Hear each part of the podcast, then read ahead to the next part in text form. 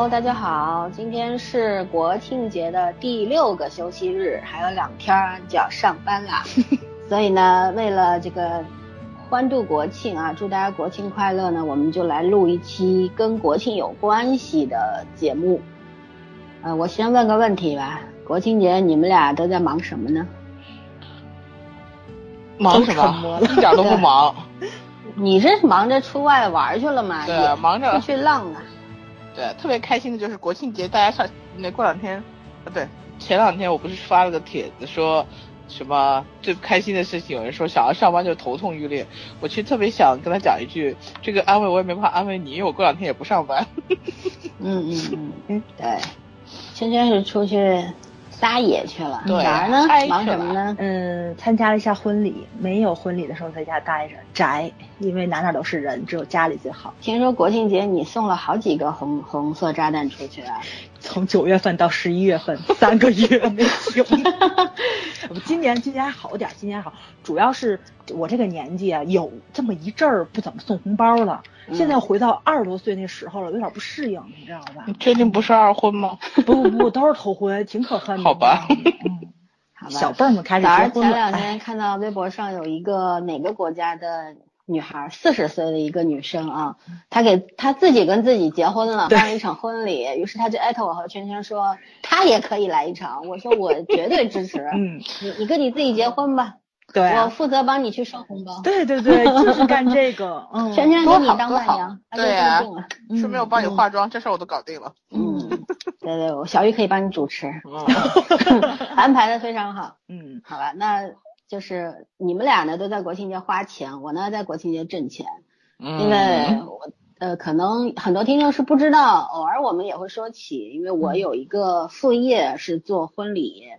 就是婚庆这一类的，国庆节正好是结婚的这个高发疯狂时，对高峰期。然后呢，基本上一天从早忙到晚，基本上鸡叫，然后忙到鬼叫这种 状态啊，我已经快要累死了。然后今天抽个空录期节目给大家听，嗯，然后然后我们今天要聊的其实就是婚礼啦，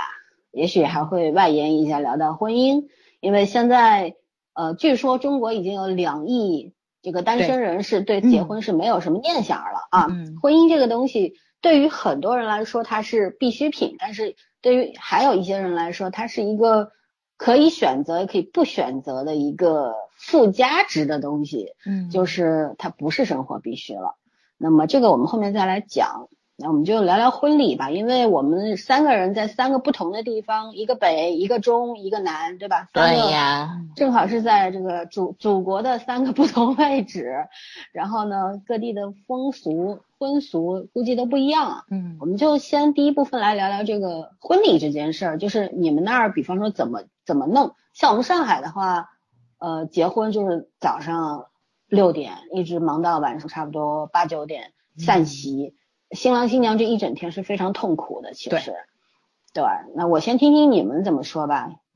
谁先来说说？那就老规矩，我先来吧。嗯嗯，天津比较奇怪，天津是市里跟郊区是呃完全两个风俗。嗯，市里是习惯性下午典礼，然后呢晚宴，晚宴，对对对，就是我们接新娘都下午接，但是在郊区那边呢是一般下午接都是二婚，就是。不是头婚的那种，对对对，好像是。一般来说，接新娘子，因为我参加过我朋友的那个比较那个什么，那个郊区的他们那种乡下典礼，五点钟就要把新娘接走，就天不亮就要开走，他在天亮之前到新郎家，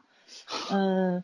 嗯，夸张，对对对，很夸张，就等于说是五点起来，我们送完就拦门，呃，抢完红包，新娘送走，回来睡一觉，然后八九点钟起来吃面条。嗯，然后再坐着车，就是娘家的车，车队到去男方家参加典礼，吃那边流水席，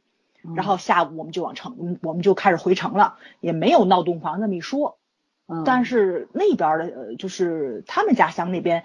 亲戚朋友之间有没有闹洞房那么一说，就以前有没有不好说。但是我觉得现在到咱们这个年龄的孩子们都不兴这一套了，对吧？对，就是大家可能把这个。婚姻的陋习已经彻底改掉了。尤其是我参加完最近一个朋友的婚礼，我发现酒桌上灌酒这个毛病也是不存在了。嗯，当然也也有可能是我们都三十多岁了，大家都知道酒伤身，对吧？可能就免就免除掉这一步了，也不是小年轻儿非要 逗着玩儿啊，逗逗新娘，点个烟什么的，几乎这些陋习都没有了。所以呢，就是一个正常流程。呃，市里面这种是什么呢？就是关系比较好的，上午就奔着新娘的家去了，喜宴是在新娘家吃，嗯，也是在新娘家吃，但是新娘还在。然后下午呢，有个吉时，就是可能一两点钟的时候，新郎就已经过来了，然后就也是拦门儿，然后呢有一步一大堆的流程把新娘接走，然后我们这帮亲戚朋友就跟着车队一起走了，就到典礼现场了，然后是娘家的父母再跟别的车过来，就不一趟，就不是那种送亲嘛，他们可能那个娘家要晚一步，然后也是到现场都整理利索了之后。呃，及时，现在来不都讲究嘛？比如十六点十八分、十六点十六分，或者是十八点十六分，都是这个好点儿。对对对对，好数字嗯。对，好数字，然后举行典礼。所以我们天津这边的婚庆经常是赶场的，就是比如十六点，这是一一波，都收拾完利索之后，就开始哇奔另外一场了。十八点的那一波，就是开始布置会场，然后什么，所以都很赶。你们那婚庆公司日子真好过呀！对对对对，一天能做几场？对，一天能做两场，好，所以所以换地方吗？我 我跟你说，就这次结婚特别好玩。我有一朋友，你知道吗？他说，他说真是让我赶上一次了，楼上楼下两波。然后他是那个呃，现在我们朋友这桌同学啊，大家都吃完之后，他们同事楼上结婚，他要坐电梯奔六楼，然后到六楼之后又下来。然后在我们这儿开席，吃完席之后又奔着上去再吃一席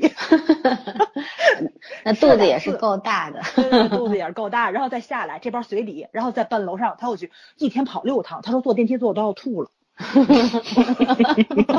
反正也挺可怜的，对对对。而且你看这随两份礼，你别忘了，对吧？啊，后来我还说，我说你要带孩子来还能收一份，我还能收两份。他说让孩子们跟我折腾，真是不太现实，人楼上楼下这么跑。确实的，嗯，所以我们这边就是会会赶场，比你们上海好好一点，在这里，呃，你们那边估计得一天搭进去了，赶婚庆的，嗯，对，嗯，芊芊呢？呃，我们和早有点像，就是我这边一般都是上午典礼，就是中午吃饭嘛，嗯，然后下午那个好像确实是，就是晚上规矩二婚，基本上是这样，嗯，然后一早，因为我参加的婚礼基本上就是都是。说是上午结束，其实我觉得新娘比较痛苦，一般就是这夜就别想睡了，嗯，对，也就折腾到三四点钟，什么带妆，然后早上九十点钟就开始新郎带着伴郎团堵门啊什么的，出点小就是这种这种小为难对方一下，然后到大概接到新娘之后，再在女方家里跟呃女方父母敬个茶什么的，嗯，然后这就出门到到现到婚礼典礼现场了，差不多就都是十一点钟左右吧。啊，都是算时间嘛，算时间十一点钟左右。然后一般现场的话，婚礼现场也就是半个小时到四十分钟的样子。嗯，然后什么主婚人啦、双方父母啦，就这一套流程吧。闹得凶一点，我们这边有时候是给啊，是给，好像应该是公公婆婆还是应该公公婆婆，我见过脸上涂鞋油的，不知道什么规矩啊，还有抹灰的，我见我我我在我在苏北见过一次，对。我是不太懂为什么要涂鞋油，但是是有这是有人我闹的比就是闹的比较热闹的，有的就是家里比较讲究一点的，或者是那种。就是走那种比较端庄范儿的，就不玩这一套。嗯，反正司仪嘛，就是有的是煽情的，有的是搞笑的。我觉得这个还是跟哎，你们那儿司仪唱歌吗？还表演节目吗？有的司仪会，就是看底下观众跟不跟得上吧。有的如果太冷场的话，司仪就得自己想办法了。嗯，但是我觉得现在好像好像那个司仪都比较年轻化了。以前司仪特别爱煽情，他闹我其实倒不怕的，闹反正都是跟新郎什么商量好的，就是。我觉得我可受不了司仪特别煽情，你知道吗？嗯，本来这个场合人就容易动感情，然后他故意煽那种，我我我我其实挺不喜欢的。嗯，我觉得点到为止就差不多了。然后结果闹最最最夸张的一场是，那都有好几年了，人家现在孩子都有了。那真的就是就属于男生人缘，一个是人缘好，另外一个他平时就比较闹，你知道吧？所以别人也闹的。最后他们家新娘子的那个整个婚纱礼服全湿透。啊，就全部是可乐是和雪碧那种，哇，这有点过了。泼在身上了呀。嗯，对，太夸张了，就是啊就是互相泼那种，然后他泼泼水西装节呀，这，是。一身西装全透，你想想，男生的西装都能全透，唉，啊他唯一聪明的地方就在于说，他当时穿的那个西那那换了，他把他定制的西装换掉了，换了一身比较便宜。我看来也是很了解他哥们都是什么性格，好可但是一般来说，反正我就是主要是看你，就是你现场要什么氛围吧，因为呃，我觉得好像我们这边还是以女孩子的意见为主，感觉上，嗯，这个嗯。婚礼的整体整体状态，然后基本上就中午吃完饭什么就没什么了，然后晚上有的时候是下午，比如说跟新娘，如果你是关双跟双方关系好的话，可能会去新房坐一下，然后一般来说就到晚上就没什么了。就如果除非有是关系特别好的，或者大家就晚上精力还行的，私底下吃个饭什么，这都这都不算是正式婚礼的一部分了，这就是私人交情了。嗯。然后还有一些真的就是农村啊，农村有的还地方还是会有流水席，我没去过，但是我同学有去过的，而且我同事有去过的，交情比较好的，的，嗯。对，这两三天很正常的这种，嗯。嗯，嗯，对，像像这种就就完全跟城市婚礼不是一个风格了，对对对，嗯，就那种搭那种凉棚，我的那凉菜一摆下来，三四十碟一块儿，我就一样的真特别壮观，半真的个村子是的感觉对，对对对对对，嗯，反正我觉得在厨房里面拍照片特别爽，就跟咱这城但里不一样，因为咱不能吃不了什么东西，说啊。实话，嗯，嗯，看都看饱了，对对对，嗯而且不是很好吃，因为他们请那种大师、大厨什么，嗯就以前那种厂里边食堂烧饭的。，对对对对，我吃过好几次这种农就不好吃，村的这种，壮观，就是壮观，拍照片太多，嗯，反正到最后碗都量大量大叠起来，嗯对，根本就没吃不下去，就这种嗯。主要是他那个碗跟咱城里吃碗不一样，不是那种肚子很大的，他们那是那种尖碗，嗯就是底儿其实放不了多少东西，好多就是把那个浮面那一层把菜一垫，但真的很好看，因为你摆上桌子的话，就都显得很大很多。这可能是全是为了碗显多嘛，嗯嗯，对，显多，对，嗯，真的特别壮观，就觉得这都是用用盘子的，不用碗盘子是吧？嗯对嗯嗯，对主。要那我可能有一些嗯扣碗什么那些东西，对对，扣碗不好装，嗯，嗯嗯，行，那你们说完了，我也说说吧，我也我也说说这个我们这儿上海农村的婚礼。这我参加农村婚礼还是很多年前我姐姐结婚的时候，然后那个是我参加的这个非常，因为因为农村婚礼也有大大型小型的嘛，对吧？根据嗯各家人家这个财力的分别。但是呢，就像我我姐他们家呢，算比较在当地算比较有钱的，所以说呢，当时是开了八十八桌，夸张吧？然后呃也不是搭棚子，就是真的是整个村庄都动员起来，你家摆几桌，我家摆几桌，哦就明白，因为嗯一个村里边都是都大多数百分之八十人是一个姓的，其实就是一个族的，对所以说呢说起来都是亲戚。然后你开那么多桌，基本上一桌可能就是两家人组合在一块儿，因为农村的大圆桌是坐十二个人的。嗯然后又晚喝酒啊什么的，反正就呃，其实就没有仪式，那时候不流行仪式，但是那个时候是这样，女方是吃中午的，晚上是吃男家的，就是说男方女方各办一一次这个，然后第二、第三天还有回门宴，还有什么，反正反正也是农村就是吃三天，我就印象很深，我姐姐他们那儿，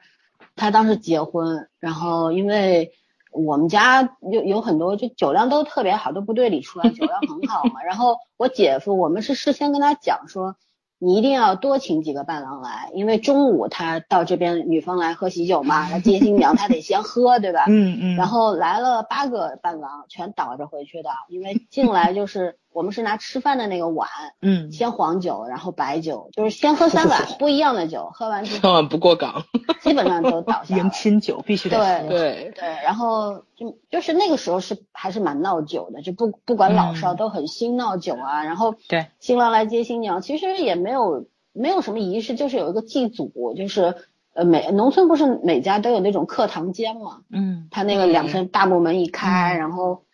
摆一个很长，就两张八仙台拼在一块儿，然后家里所有的祖宗这个都有位置，然后摆上酒盅啊、菜啊，好多好多菜，这种猪头啊什么，就是祭祖大型的祭祖活动，嗯就是新郎新娘要来跪一跪、拜一拜，就这样。然后就反正后面就没什么事儿，就接回去了。然后到新郎家敬茶，然后吃，就是新郎一般，比方说像我姐夫是，他不是农村的，他是城里的，那他就要在酒店里面摆酒席嘛。嗯然后女方也会派一部分人去，不会全去，因为全去男方也吃不消，对吧？嗯就派一部分，派个五六桌人去，就这样在晚上吃一下就好了。就那个时候，我姐结婚的时候还没有什么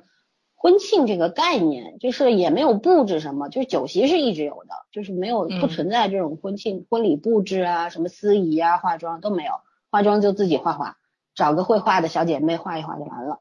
然后呢，像现在因为农村结婚，因为大大多数农村里边都拆迁拆的很多了，上海的农村基本上都是这样，那也没有地方吃了，那一般都会，比方说每个村它都会有一些仓库改造的那种那种大型的像食堂一样村里的食堂。然后我这次十月一号去了一趟那个闵行的七宝，在那边就是一个，它也不算村，它是整体从虹桥机场拆迁到了这个地方，然后这个整整个小区很大一个小区，全都是那块拆过来的。然后他们那个新村里边就有一个很大的像食堂一样，但它也叫宴会厅，你知道吗？然后里边可以摆大概三四十桌，所有这这个新村里的人，呃，只要不嫌弃，愿意在这里摆的都可以。就是他一万块钱，就是一桌菜一万块钱，但是可以就分三次，就是吃三天，就等于每一桌是三千三百块钱。这个这个也蛮有意思的，新式农村婚礼啊，这个叫。嗯但是呢，现在农村也有这个，也流行呃婚庆之类的。因为我我们这次也去给人家做，而且往往就是上海现在很多，我们有时候去到郊区，也不叫农村了，叫郊区，对吧？人家那种婚礼排场都好大，那个开销都是很惊人的。嗯菜是便宜，为什么？他自己买的，然后自己找人烧，所以说它成本是挺低的。比方一桌三四千，其实也就约等于酒店里面万把块钱一桌的这种了。嗯，然后，那我再讲讲这个城里边，因为我们做的婚礼大部分都都是城市里边儿市区的，呃，那那也有就是好坏之分嘛，有些也不是好坏，就是比较有些比较在高级的五星级酒店啊，这种大型的宴会厅，也有一些在社会饭店。那么我就这这些就反正差不多，主你婚礼布置的话，主要就是看你肯花多少钱，对吧？嗯你要花个一万块钱，那什么概念呢？就是婚庆公司它那些，哦你你们这是上海的标准，对对对你听我说啊，就嗯一万块钱在上海算是嗯最便宜的了，嗯再便宜估计七八千跟一万也没什么大区别。就是你们应该见过有一些比较就是朴素的婚礼，它就是迎宾台什么的，还有那个拍照的地方，就是挂一些布条，就是那种闪闪发光的布啊，什么乱七八糟的，就就这种，就是万把块钱的概念。然后你要是要放要鲜花啦，要 T 台了，要红毯了，要什么了，要搞得复杂一点，那就要三四万，再往上五六万、十几万，反正你只要有钱，你只要肯出钱，对你只要你只要能能出得起，能做到。对，我们给给还在酒店现场给搭过这种，就是那种像类似于迪士尼乐园的那种风格的大型的那种模型绿，野仙踪吗？对，很多啊还有搭过那种，就是呃罗马假日里边儿那个呃那个狮身人面，就是说谎的那个狮子，测啊测验你说谎那只狮子那那种大的浮雕也有玩好嗨。对，很多啊，里边有喷泉，我们还之前做了一场，呃，里边有很多，就像海洋世界一样的，就是反正都给你各种模仿出来。说白了就是你肯花钱都 OK，现在人聪明着呢，对吧？好，嗯那这个这个是布置方面的，那我就讲讲婚俗吧。就是像现在上海这边，早上刚说的我也蛮惊讶，这婚庆公司日子好过啊。嗯上海这边但是他赶场不行，就都是那种很简单的，你要像布置，你几乎就布置不了什么的。第二场，其实天津那边嗯据我所知有几家很高级的这种婚庆公司，我估计就是是这这不会的，对不会，嗯因为人家不愿意嘛，对吧嗯？那我们这边你知道，一般我们都是晚宴，嗯二婚和一婚没区不出来的别是吗？嗯，对，就是嗯说有些可能会要求说二婚的，就是第二次结婚和第三次结婚的新娘子穿粉红色的。哦，对，好像白纱这个也是不一样的。对对，嗯但是现在又嗯无所谓了。我之前有一个朋友，对，呃，二婚的时候他也是穿白纱，而且也没关系啊，也没有人讲，你只要愿意就好了。反正嗯现在没有那么多讲究了，以前是会有。我我遇到过说新娘穿粉红色，我还很奇怪，说为什么穿粉红色？人家说伴娘一样。对她她是二婚，好吧？嗯那然后一般我们早上新娘差不多就四五点钟要起床了吧，因为这个时候六点钟以前化妆师一定会到新娘家里边。嗯给新娘和伴娘换装、化妆，然后摄影摄像也到位了。因为一般我们都会，呃，四双机位或者四机位，或者整个摄影团队有五六个人、七八个人这样。嗯嗯，普通的呢，一般都会选择两呃一个摄影师、一个摄像师到新娘家里边，因为婚礼在上海是新娘的主场，嗯就是新娘才是主角，所有人都是配合她来的。然后呢，都是到新娘家里边给新新娘伴娘拍跟妆，然后等等，反正都要记录下来，因为之后还会做一个现场剪辑，就是你一天的迎亲完之后，包括拍外景之后，摄影师不是都给你记录下来了吗？嗯会现场给你做一个很简单的、很简短的一个像 MV 一样三四分钟的一个小故事，就把你早上到晚上的事儿都拍下来，然后现场放给呃这个宾客来看。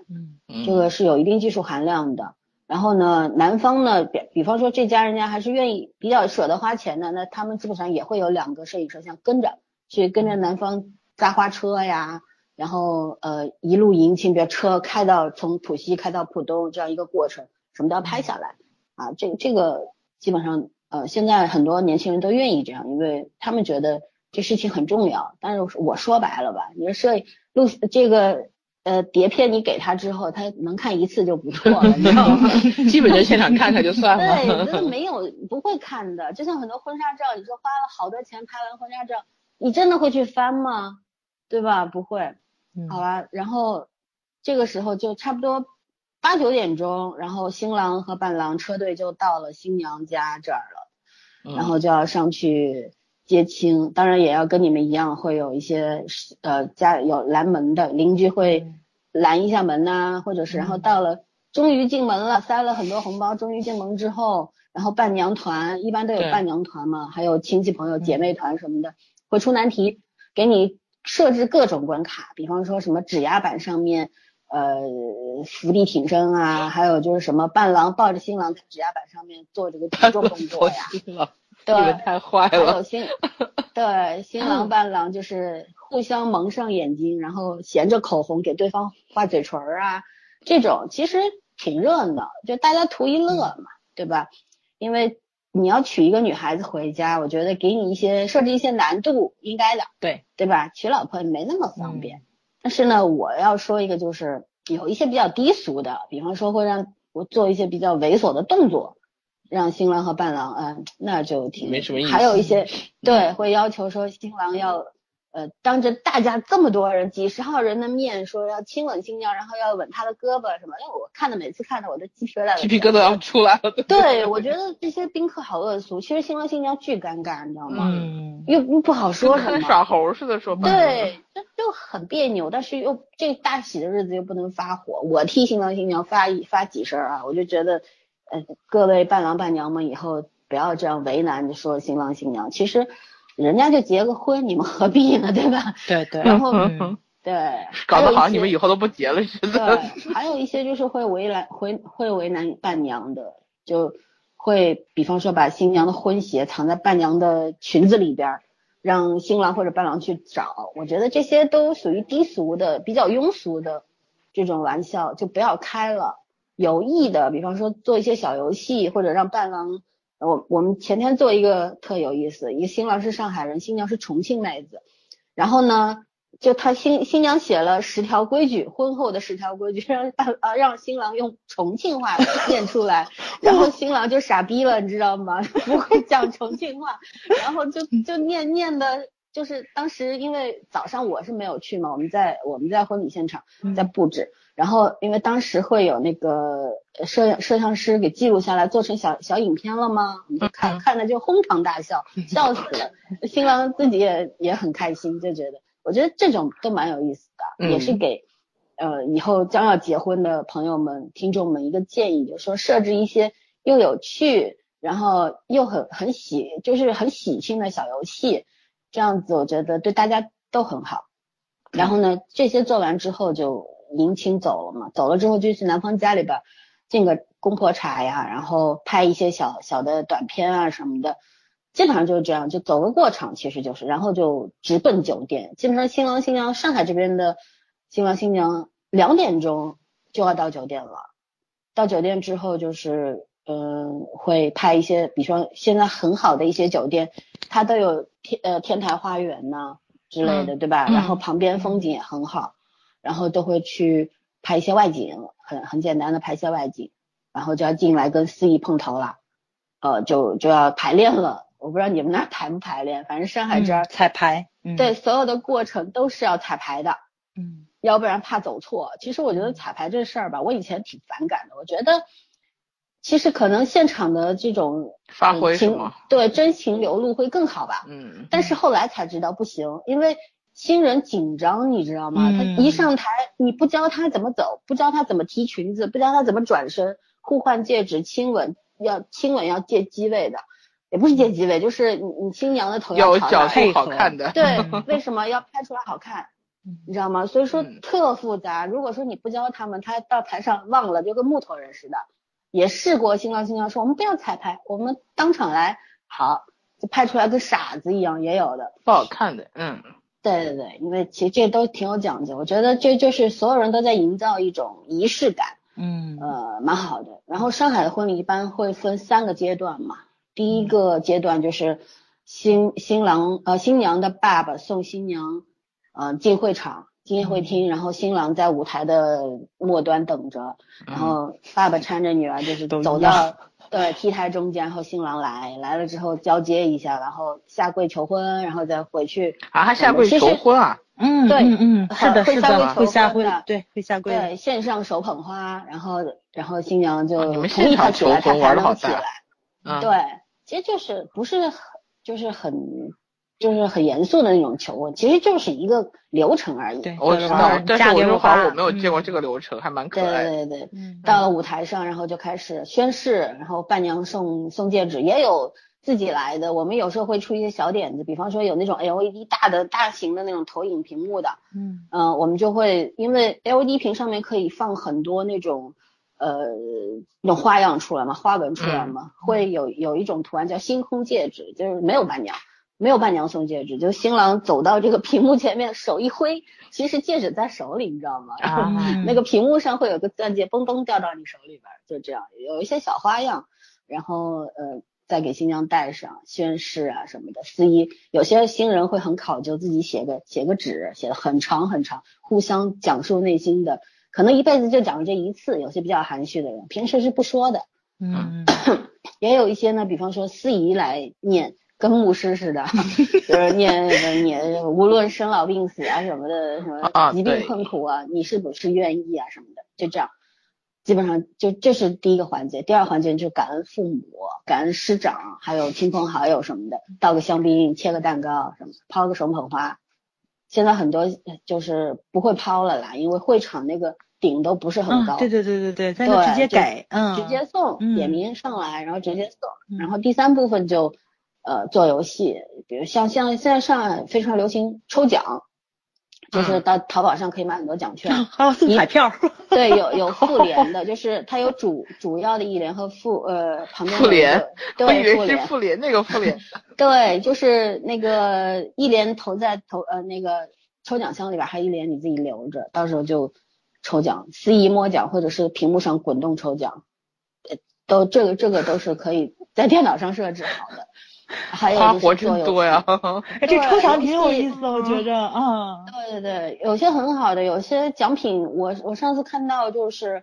呃，我做过最高级的一家人家是送出两个 Pro，还有新款的那个苹果苹苹果平板电脑，还有苹果手机，还有这种手表什么都有。呃，普通的人家呢就送一些小家电，有咖啡机啊。什么？你们这可以吸尘器啊，这种婚礼来一打，我天天参加去。那你们来上海参加吗？这个上海参加婚礼真的蛮实惠的，你知道吗？啊，我觉得也是。对啊，送了红包不光吃饭还有反馈。对，然后做游戏还会，他有抽奖也有游戏嘛。游戏就是一些听歌猜歌名，比方说一杰会播放一些十几首歌，然后你你你知道这首歌，第一时间上去，然后跟司仪讲这首歌是什么，谁唱的，然后。就会一个礼物送给你，最起码是一个娃娃。嗯，还有好一点的就会有什么充充电宝啦，嗯呃，什么小礼物啦。以前很呃有，我记得有一户人家是全部都是小米装备，你知道吗？小米手环、小米充电宝、什么小米路由器，都是这种东西。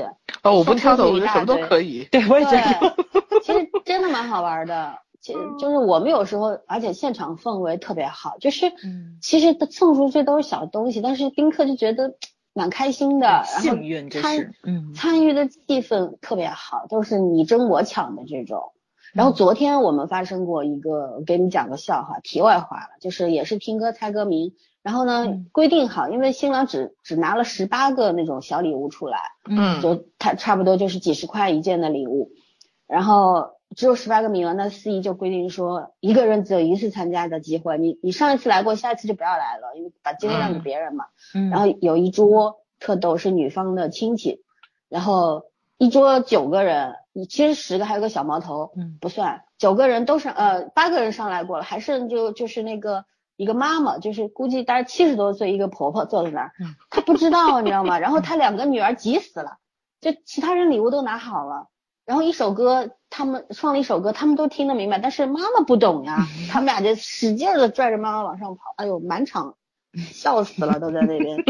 那有时候就觉得，有时候觉得挺可爱的，你知道吗？嗯就其实你说人们都在乎这个小礼物嘛，就几十块东西谁买不起啊？但是就觉得可能在那个现场好玩就会呗，嗯嗯，热闹好玩儿嗯开心，就是这样子。我觉得就是说婚礼，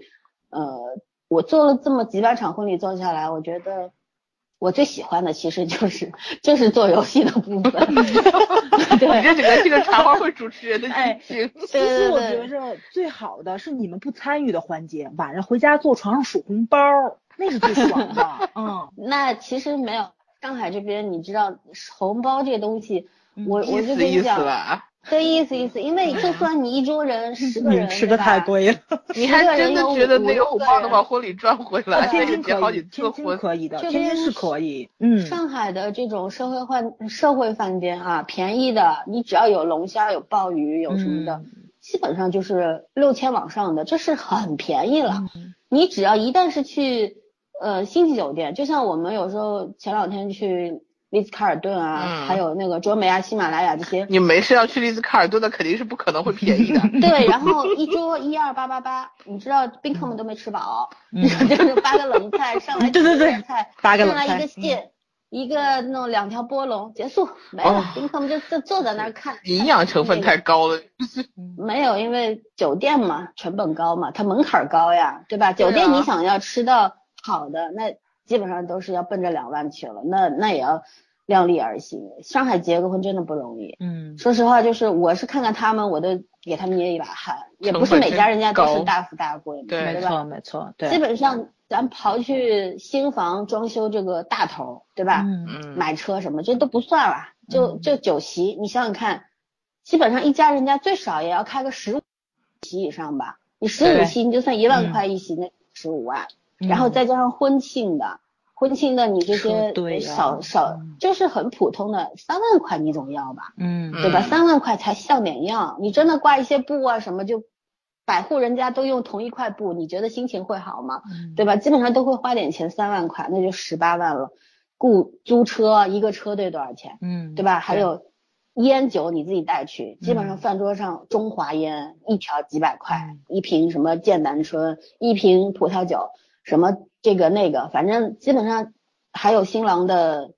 西装都要定做吧。嗯，新娘的婚纱有些是租，有些是买，但是现在你要穿好牌子的衣服，你就是租也要几千块钱。对，我见过新娘，她她要穿一个是哪个牌子，也不是 Very 忘了，是另外一个意大利的什么牌子，超贵，那件婚纱二十多万。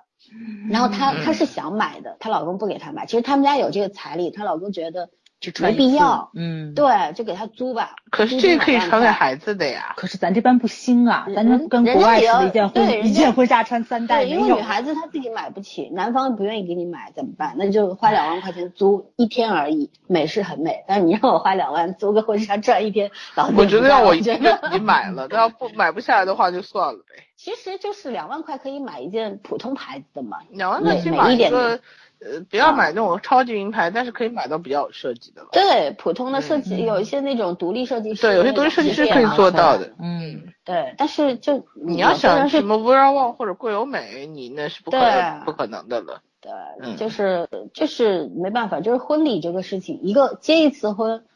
大头全去掉，光这些就当天这一天的花销，少少算算二十二十万往上，你说这二十万。干嘛不光？靠两个年轻人挣的话，得挣到哪年哪月去啊？两个人，嗯对吧？你平时不吃不喝，两个人在一块也得干一年吧？像现在九零后这种，对吧？嗯月薪嗯万把块钱的，嗯你都是要靠父母。其实对于一个家庭来说，你要办一个体面的婚礼，真的是蛮夸张的，说实话。但是婚庆公司也不可能不挣你的钱，酒店也不能说因为要给你省钱，我就我就学雷锋啦，那都是不现实的。所以我是觉得啊，个人建议，虽然我是靠这个挣零花钱的，但是我还是本着摸着良心说一句，就是这东西得量力而行。对，真的嗯，其实在我看来，其实你带呃十几万、二十几万的钻戒和带一个一万两万的钻戒，其实在你心里吧，你觉得你的爱情值多少钱？是用钻戒衡量的吗？而是还是你们俩的感情它是无价的？我觉得这个是每个人应该自己去思考的。有很多人其实压根就不戴戒指，好吗？对，买那钻戒是干嘛的？我我我也见过一对特别洒脱的日本，在日本长大的一对年轻人，不会讲中文，两个人都是讲日语的，我完全不会。你跟我讲英文，我还可以跟你唠唠，是吧？嗯你跟我讲日文，我只能朝你翻白眼，我听不懂。然后就是你跟他讲上海话差不多。他们不会，然后就是就是很出生在日本的那种，我知道我的意思是说，你上海话发音跟他差不多。那可能大那也听不懂大家互相听不懂是吧？他们他们就是当时就是呃，他们找了一个朋友，他们的朋友会讲中文，讲的也很差，也是中国人，但是嗯也很差，就大家能听懂。在那个婚礼，就是这两个新人，我觉得特别好的一点是什么？我很感动，就是他们两个呃，只有一对当时求婚的时候的情侣戒指，两个戒指不到一万块钱，就是有小碎钻的那种，在日本的一个本土品牌。然后结婚当天，那应该买钻戒喽。这边一般女孩子都会要一个钻戒，然后再一对结婚戒指，应该有三个戒指，对吧？嗯他们没有，他们就买了那个假的，城隍庙十几块钱 买了一对，反正大家也看不见，你知道吗？嗯就舞台上交换一下就结了。对啊，然后，挺好的。然后当时那个就是新娘的妈妈还有点不高兴嘛，跟我们吐槽说是新郎家里边有点那什么。然后后来那个小姑娘就自己说，新娘自己说说说她不要，她觉得这个不重要，她她只要他们两个好好的生活就好了。我我觉得特别好。然后那个新娘子，嗯，穿的也没有穿名牌婚纱什么，但是就是穿的很体面，但是也不是很，呃，她也是在日本带回来那种，有点我们这边民国风的那种婚纱，特别漂亮，大概也就是一两千块钱的。然后嗯我我印象最好的就是这两个年轻人，不是中，比方说第一场结束了，他们两个去换装了吗？换完装，嗯那还要等司仪叫他们进来，他们就在我我当时在酒店的大厅里边，我坐着玩玩手机，因为没我的事儿。然后新郎新娘就坐在那儿，结果那个大厅的桌子上好多好多很多人吃下来那种空的矿泉水瓶啊，什么饮料瓶。你知道他们俩干什么事儿吗？去找了一个马夹袋，嗯全收起来，扔到垃圾桶里去了。我这是我第一次见到教养这么好的年轻人，就是完全跟他没有关系，但是他嗯把这事儿干了，我在旁边目睹了一切，我觉得太好了，这个年轻人。我觉得大概他们是应该是以后会特别懂生活的那种对，小年轻，特别好。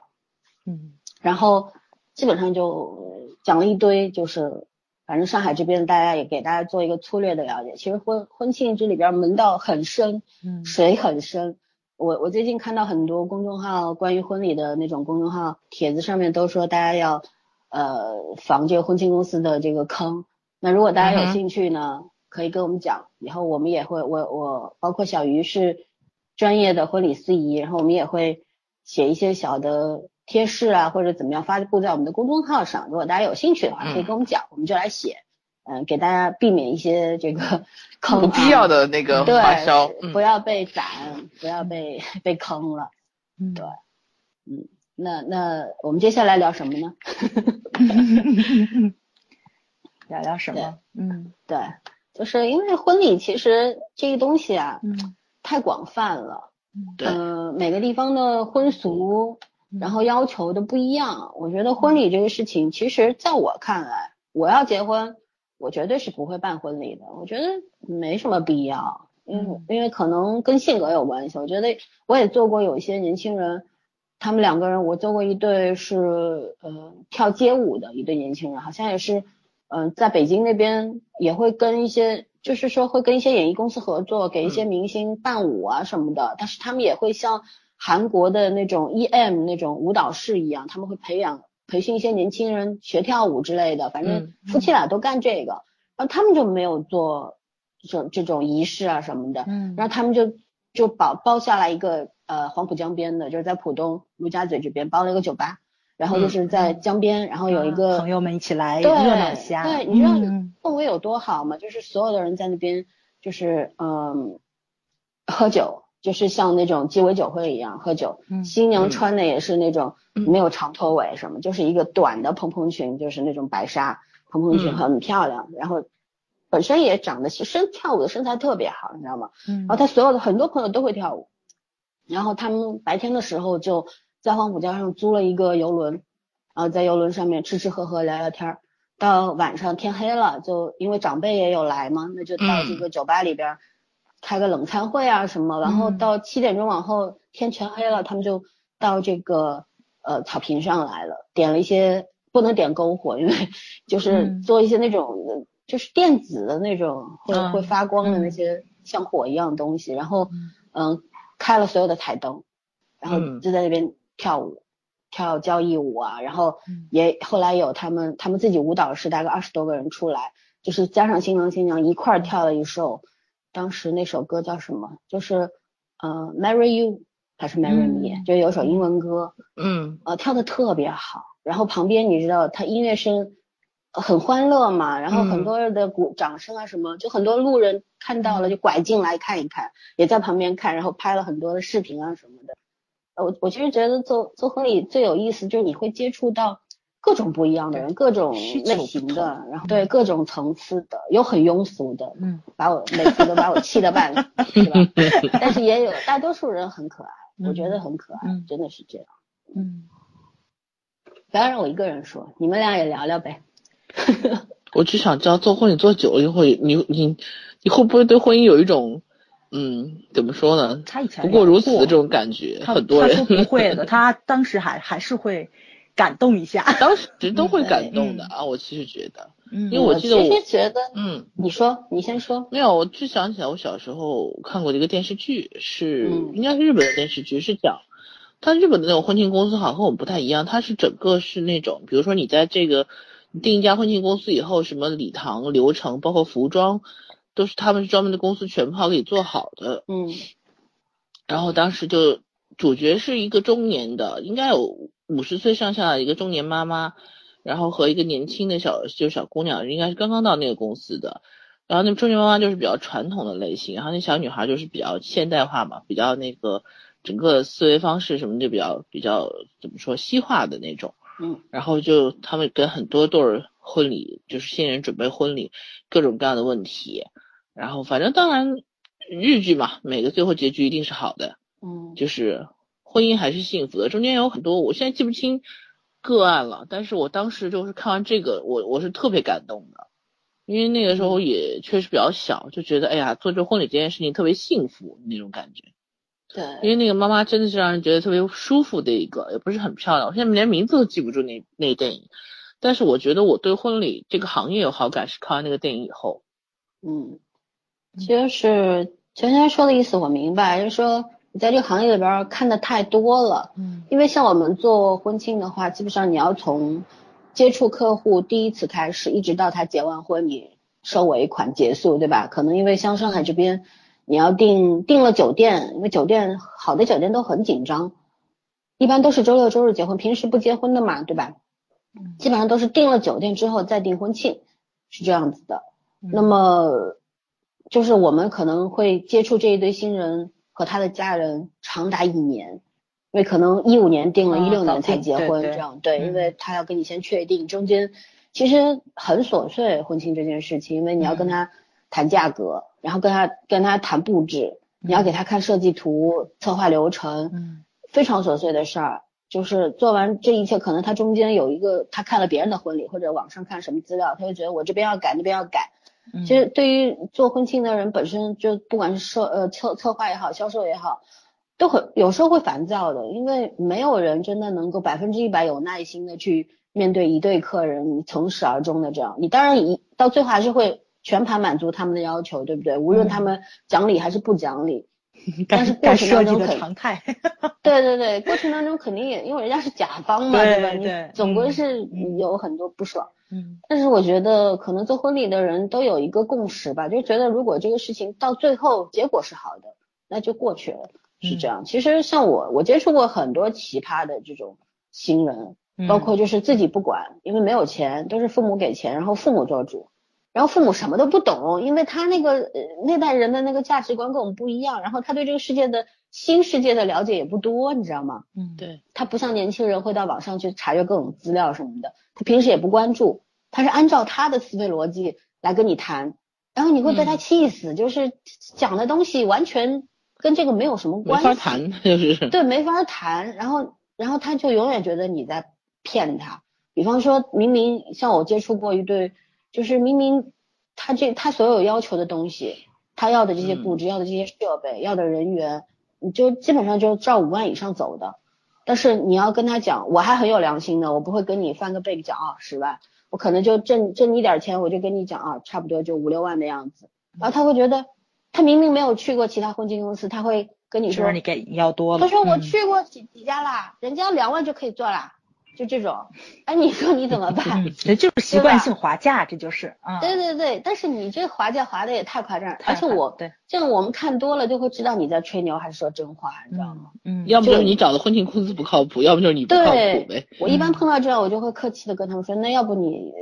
就去那家做好了。因为同样的东西，他们居然能做两万，我们只能做五万，这中间三万块不可能我自己掏给你，要不你就去那家做。你嗯当你很多人就是当你讲这句话之后，他反而软下来，他会觉得说他其实是唬你的嘛，对吧？对然后他就说，哎呀，其实也不是啦，我觉得他们哪里哪里有不足，就扯的理由都很扯，你知道吗？然后就会呃再跟你就是讲很多好话，一上来先唬你，后来就跟你讲好话。哪怕你便宜个一千两千，他心里觉得也爽了。对对对对对，就是这样心理平衡。嗯啊，对，有有毛病多的不得了。嗯，对，还有一种就是，比方说年轻人，他有一些自己的要求，他比方说他想做一些比较年轻化的，呃，我我见过父母在年轻人那那对年轻人，一个是呃飞机师，就是开飞机的，嗯航空公司东航的，新娘子是空姐，我的天，他爸妈在婚礼上叫了一个二人转，啊，我好吧我哎呀，笑死了！一个变魔术，一个二人转，就是同一对夫妻唱二人转和变魔术，你知道吗？哎，怎么可能呢？二人转是又不上海人又不唱二人转的不，是不是，那父母不是不是上海人，但是呢，哦他们哦他们也不是东北人，嗯他们就觉得要热闹。热闹但是我们那天是在一个南京西路一个 蛮高级的酒店里面做的，嗯你知道吗？嗯然后虽然席数不多，大概就二十席嘛。嗯，但是当时那个司仪也懵逼了，司仪一看他妈的，这个新郎跟他说说这个啊，新郎他爸跟他说说等会儿有二人转表演，司仪就傻了，说我靠，今天布置的这么小资高，雅是吧？对，啊，你说个二人转，好吧。然后我觉得新郎新郎新娘那个心情也是肯定是崩溃的。乌云盖顶，但是没办法，没有办法，怎么对办？对，要要听爹妈的，就是这样。也其实婚礼有时候是做给长辈开心的，嗯，嗯，嗯，是是，但是我我是觉得长辈也要多尊重年轻人，尊重年轻人，因为，嗯，说实话，现在婚礼，你说婚礼的主场是谁的？真的是年轻人。对新人的，对，尤其是现在九零后都在结婚，对吧？我我就是九零后，他们那个是那个要求就是要活跃。像我们嗯前天做呃昨天做的一档就是九零后，他的伴郎有八个，嗯然后伴郎们特别活跃，自己跑过来会跟我们说说我们带了伴奏，我要唱歌，我要跳舞，什么什么的，嗯都是很嗯新的歌啊什么的。然后我就听到旁旁边那种大大妈大大爷们就在那边说，唱的什么东西啊？啊，什么什么什么？哦，天呐，对，我还见过更更奇葩的，在婚礼上面，就是当时是呃，他那个酒店订的不算太好，那一席大概就五六千块的样子。嗯，然后酒店估计也不是那种特别地道的，他端上来的蟹很空，你知道吗？那种那种那那种蟹很空。还没到可能。然后那个宾客里边有一个老头，他七十多岁，我我正好在边上，因为。然后，因为我们工作的时候都会穿正装嘛，然后他跑过来，端着盘子对我说：“他说，哎，你们这里的蟹怎么都没有肉的？” 我朝着他看，我说：“我不是服务员。”他说：“那你把服务员给我叫来。”啊，我也这样过，我也会这样过。好吧。啊，我下了班去参加朋友的婚礼，因为赶着去，我们下六点嘛，就等我到那都剩菜摊了，你想想吧，我就。没有换那个嘛工作服，穿一身西服去，就那么寸。然后那个酒店里面，他们大堂经理穿的也是这种西服，这种工作服，肯定一个地方定的嘛。然后进去之后有人找我投诉，然后我说我也是来吃酒的。你这还算好了，我还碰到过说就是那个酒店的那个音响不好，因为一般新郎新娘考究一点，他都会外界音响，就是到我们这儿来租音响，因为你外界的音响那设备好吗，你这个我是觉得婚礼上。有三样东西一定要一定是要的，一个是灯光，嗯对吧？还有一个是音响，还有一个是鲜花。有很多人会做一些比较浮夸的东西，但是往往就是说把这这三个钱给省了，其实出来整体的效果很差。酒店哪怕是再好的五星酒店，它的那个内置的音响，因为它这个设计的关系，还有一些比方说一些老牌的酒店，它那个音响年纪都大了，它的那些设备它不更换的，其实效果出来超差。我们做过这个喇叭只有一个声道的，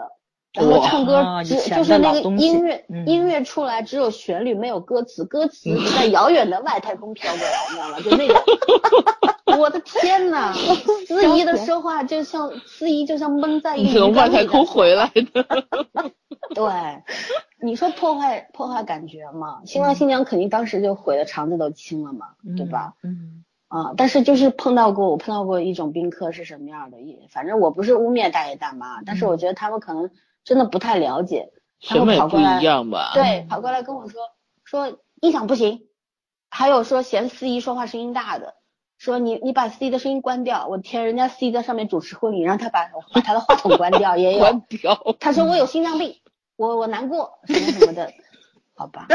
我还对我还碰到过那种特逗，还有一个大妈那天。正好那天小鱼主持婚礼，我在给他做 DJ 放音乐，然后他看到别人唱了歌，他就跑过，他很嗨，你知道吗？他要唱那个月亮之上，然后跑过来说，他说妹妹，他说有没有伴奏？我说没有呀。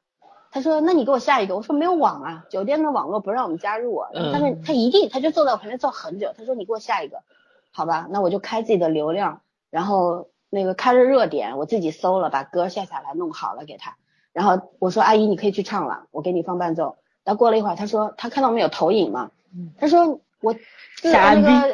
不是台词记不住，你帮我打字打到那个屏幕上去，我要对。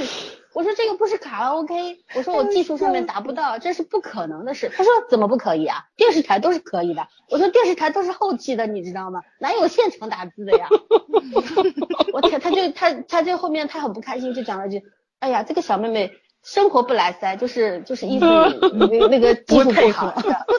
我去，我你知道我心里边我真的是很想抽他一嘴巴。哎，现在现在中国人这个就是我我是消费者，我就是上帝的心态太要不得了，真的是。真的觉得自己他特别有主人翁精神，无理要求很多，特别有主人翁精神。啊，太逗了！婚礼上真的是人间众生相，对对，人间万象啊！真的，你你你如果有有你们有机会来跟我，比方说十月一号来跟我做个十场婚礼，你们领教一下。就是别说跟你做婚礼，就是我参加婚礼这么多趟，就是跟大家交流一下经验啊。因为我说我嘴特别黑嘛，我只要参加婚礼，说这个新人够呛。几乎都离了，别别什么嘴啊！百分百都离了，是真的婚礼以后啊，因为是这个样子的，就是呃，刚刚老森说的问题，不管是父母的问题，然后参加宾客的问题，还有你婚庆中间流程出现了故障，一些突发事件，你你需要去处理的问题，主要就是你们两个人面对这些困难怎么解决。其实一场婚礼特别特别能反映你们两个人之间的这个。呃相处之间的这个观念瑕疵，还有一些没错，互对对对相是否对处理问题的，对，对能力的问题，嗯。就他很反映你们两个人能不能一起过下去，还没有什么大风大浪，什么你生病生老病死的问题来了，就这些小不言的问题，在一个大喜的日子里，你们能翻脸，就证明你们肯定是有一个莫大的鸿沟在里面的，你们就是为了结婚而结婚，不是想把日子过好了去。我我就是特别感动在就是这次我参加婚礼，我这个朋友，嗯，你想到我们这个年纪了，奔着三五去的人了，不不敢说奔四零了啊，对，你们俩都吐槽我，你不是35去的90人后吗？啊，我我现在先恢复一下我的身份证上的年龄，一回来一会儿聊完节目再九零后，暂时用身份证说话。嗯所以我这朋友跟我差不多大，然后头婚，然后跟她的老公两个人谈恋爱谈了得有一年半，就是半年前我才去见的她老公，非常能忍，就一直没有说。嗯然后本身我朋友是个大美女，工作也很好，她就一直在相亲，从来没有断过，包括她父母也给过她压力。我第一次特别震惊在就是说，她父母也是那种很沉稳的人，但是当一个女孩子二十九岁的时候，这是父母第一次着急的高峰期，对吧？嗯我记得她跟我说的时候特别苦恼，因为她是双鱼座嘛，是那种忍着不说，但是又很多时候伤感敏，就特别敏感的人。她爸爸给他去公园里面相亲了，就是你明白那种吗？就是拿着一张纸啊，对对对对对对，相亲角，然后就是女孩子特别吃香的是老师、护士、嗯，公务员特别吃香，对，鄙视链的呀，嗯，没错没错，是有鄙视链的，就是你你挣的再多，你一月挣一万两万，在兴市应该不少了，但是嗯你在那个地方你是一个受鄙视的。他爸呢就一直觉得我闺女特别好，我闺女个子高，身材好，长得漂亮，挣得多，我们家也有房，什么都都挺好的。他去那儿他想找优越感，我到这儿来了，我我就是年纪大点儿了，我到这儿来是退而求其次来的。他爸嗯被打击了，他爸特别爱自己女儿嘛，他爸就不去了，然后就就是就是人生的这个低潮期就过去了之后，他他自己熬过了那个时期之后，到三十岁的时候，他又受了一个打击，就是他之前相亲都是他觉得男方不行，是一个不着急的状态，但是当你过了三十岁，你再去相亲的时候，是一个大逆转，是男人觉得你不行，你所有的优点在我这里都敌不过你那个年龄，你现在是三开头了。哦，他刚开始是接受不了，我就记得那就是二十九跟三十那两年，我几乎是什么都没干，跟他出去每次都是来听他的相亲段子，我、特别欢乐，你知道吗？嗯当然我是一个爽的态度去的，他自己是很困扰的一个状态。但是我觉得就是你不你度过了那个时期之后，整个人沉下来了，可能你就会慢慢思考一个问题，就是有时候偶尔去吃饭的时候，他也说哦在找，但是他已经其实已经是在交往了。我觉得女孩子相对来说学会慎重了，就是对，学会嗯慎重了，包括就是我没有思考好我想要什么，跟他合适不合适，我我纯抱怨是没用的，嗯，可能就是一个倾吐倒垃圾的一个过程。但是当你发现垃圾不是垃圾，这个垃圾你自己能分拣，就是咱们那种废物利用的时候，嗯然后你会发现这是一种人生经验。我觉得就是可能岁数大了，跟二十多岁小年轻想法不一样了。呃，我嗯参加婚礼的当天，伴娘是他亲妹妹，他妹妹跟我说：“姐，你是不知道，这是我第一天见姐夫，就是迎亲的当天，他第一次看见他姐夫，从来没往家里带过。”就是，就对于我来说，也就也是吓一跳，就所有聚会没有带去过，但他父母是见过，而且双方父母很早就见过面了。嗯很沉稳的两个人，然后呢，处理问题上也是让我觉着就是那种踏踏实实过日子的。其实，在他们结婚的过程中，发生了很多小不言的意外，但是我发现，就是从他们的父母到他们两个人，都是觉得这是一个大喜的日子，任何不愉快的声音都是热闹，都是为了开心去造成的。就包括比如说，他所有的同事都带着孩子来了，其实在，其实在我心里想，就是过来要红包的，这肯定的。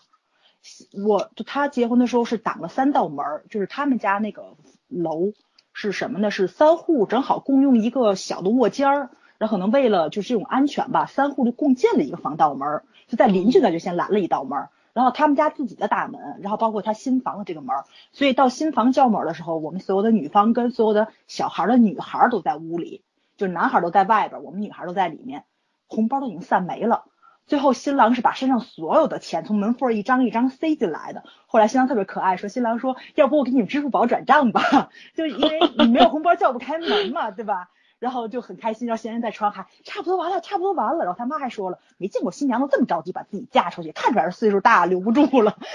就是那种很开心的状态，其实是有一点点逗得过分了。包括就是最后我看到婚庆过程中有有有一些婚庆人都有点不耐烦，因为孩子特别多，屋里得有六七个孩子，你想就两个女孩，剩下全是男孩，得乱成什么样啊？然后他们扛着摄像机，然后拍照的时候，所有的孩子跳起来挡挡就挡他们镜头，就一直没停过。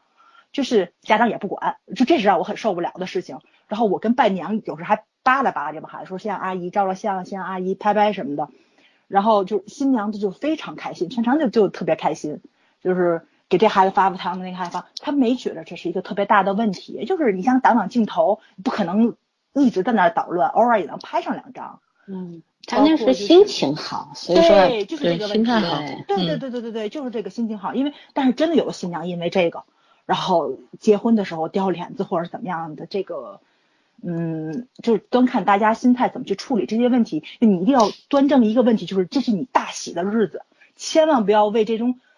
鸡毛蒜皮的事情去着急、去生气，真的一点都都不值当的。尤其是你心情好了，就是大家看什么都是开心的，这个确实是。然后我们这边有风俗，就是新娘子出门，妈妈要给女儿包块糖舔嘴，就是到婆家会说娘家好嘛。然后她妈妈给她包糖的时候，就是第三块才成功喂到嘴里，就是怎么说呢？就是我不知道里面有没有粒儿啊，可能是不太吉利。你要说吉祥话的，对，就是说新娘子不想走啊什么之类的，你就要要把这个话圆回来。但是那个现场那个拍摄的那个过程，就是一个很欢乐的过程，然后大家也挺开心的，没有什么人搅局啊或者怎么样，开开心心把新娘就给就给送走了。在现场的过程中也是，因为孩子们来回跑，我就是说嘛，就是一要找一个专业的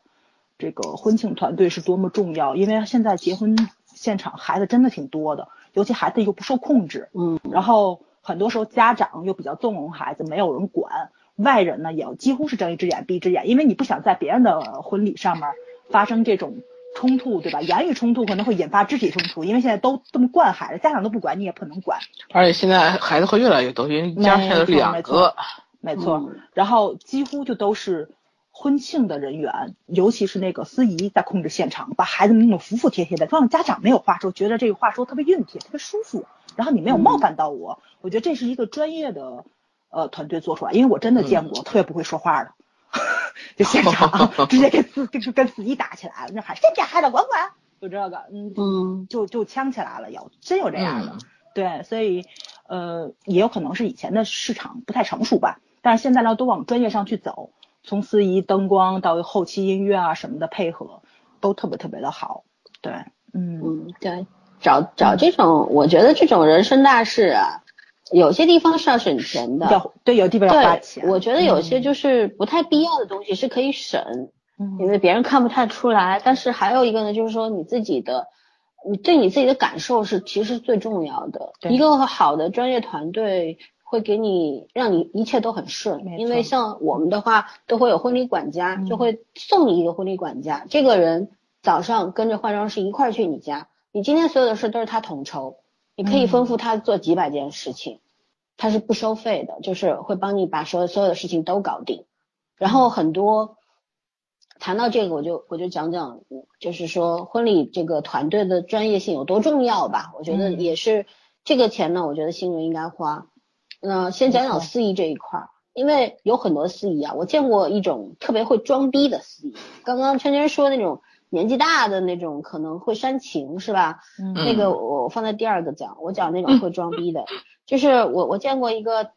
九零年的一个司仪，他给我们发了一个样片，那个讲话就跟那个念就做报告似的吗？不是做报告，就是声音搞得特别浑厚，低音特别重，然后讲话就矫情，你知道吗？然后我看了他那个，我就摇头，我说哎不行，这个人绝对不是不符合我的审美。然后这个人居然要价六千块，我说他六百块都不值好吗？还六千块？那这种司仪其实是个坑。这种司仪特别爱现，他在舞台上面就是他是主角。举个例子，对，因为我一直觉得婚礼司仪是一根红线嘛，它可以穿起整场，但是它应该是该让你看见的时候看见，不让你看见的时候是隐形的。像小鱼主持婚礼。他话很少，第一场仪式他基本上一刻钟就搞完了，甚至我们做过那种第一场仪式就是从新新娘进场，然后到呃宣誓戴戒指，然后退场，一句台词都没有，司仪一句话都没说过，就念了一个开就是开场白也不是在舞台上讲的，就是上来敲完钟，他讲了几句，然后所有的一切都是在音乐的烘托下。然后新郎新娘非常自然流畅的完成了，哦，那个氛围太好了，因为你司仪话多会破坏破坏氛围和节奏。我见过那种新人候场，在外边等了，敲钟敲完了，司仪在台上哔哔哔哔了五分钟，新娘在那穿着高跟鞋，腿都要断掉了，你知道吗？然后好上来走到舞台中央，那这个时候新郎已经迎上去了嘛，新郎要下跪什么的，新娘那个呃新娘爸爸把手交把新娘的手交给新郎之后都要走了嘛。司仪又开始了，来来来来，又五分钟。我天，这新郎站在那特尴尬，有些新郎已经跪下去了，然后新新司仪还在说，跪五分钟，直说来，然后新郎就一直跪在那儿，特尴尬，你知道吗？我觉得这种这种人一定不要请，嗯，不要请那种你，因为司仪你上来是要接触，你像在在在这个结婚前会见个两次三次面嘛，第一次见面，呃，你你看看他是一个什么样的人，他如果是那种。呃，讲话讲不到位，但是又很啰嗦，又很装逼，又很讲话那种特别夸张的，千万不要用，在婚礼上绝对是个巨大的坑，因为他会觉得婚礼他才是主角，你知道吗？这种人很多，因为我说句实话啊，婚礼司仪是一个门槛特别低的工种，就是你哪怕你是一个初中毕业的人，你也可以去干，因为他是没有什么考核的这个标准的，真真的是我见过那种在那个饭店里面。端盘子的服务员，然后他看别人做司仪做的特别好，他也想干司仪，他就去干了。然后讲的话没有一句到位的那种，然后在舞台上面特别扎眼，就是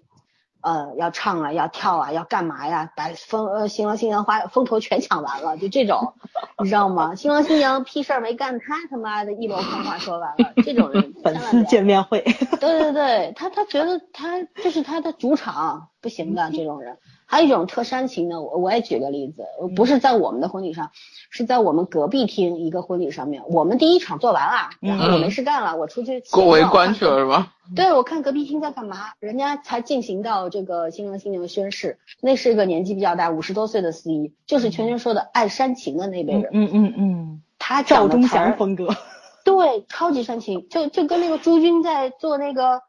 叫什么艺术人生的感觉，你知道吗？然后最搞笑的是，好不容易挨到新郎新娘退场了嘛。一般的话，我们嗯，像现在因为上海的婚礼都中西合璧了嘛，嗯，新郎新娘会走走走下 T 台之后会致回手礼，就是新娘拉着裙摆蹲一下，然后新郎捂着呃手放在胸口这样鞠个躬，结束了就就走了，出大门了。他不行了，他新郎新娘走到一半，他请留步，然后他就开始哔哔哔又哔了五分钟。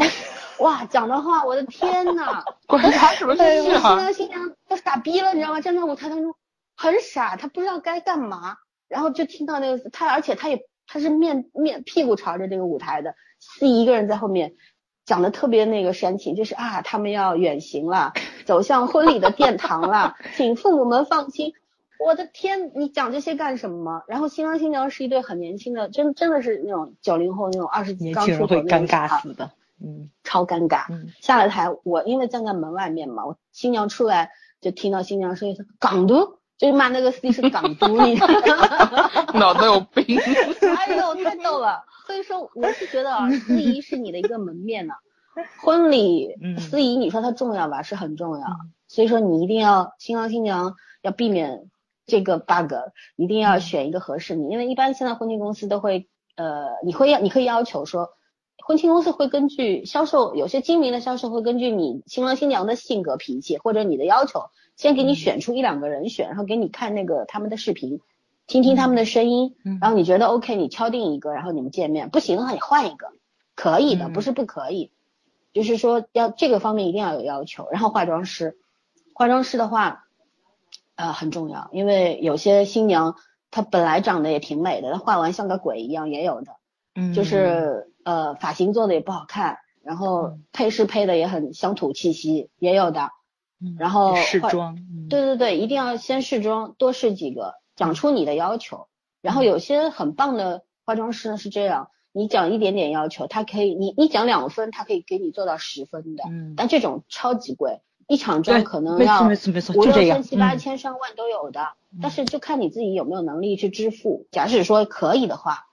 呃，就就找贵一点的吧。我觉得贵有贵的道理啊，嗯有有些化妆师特别的仔细，然后真的是给你改头换面，超棒，做下来。主要他对啊，装备太可怕了。对我我认识一个化妆师，他所有的东西，就那种彩妆全部都是、呃 Chanel 啊，反正那种什么 MAC 这种都没有的，嗯都都是那跟妆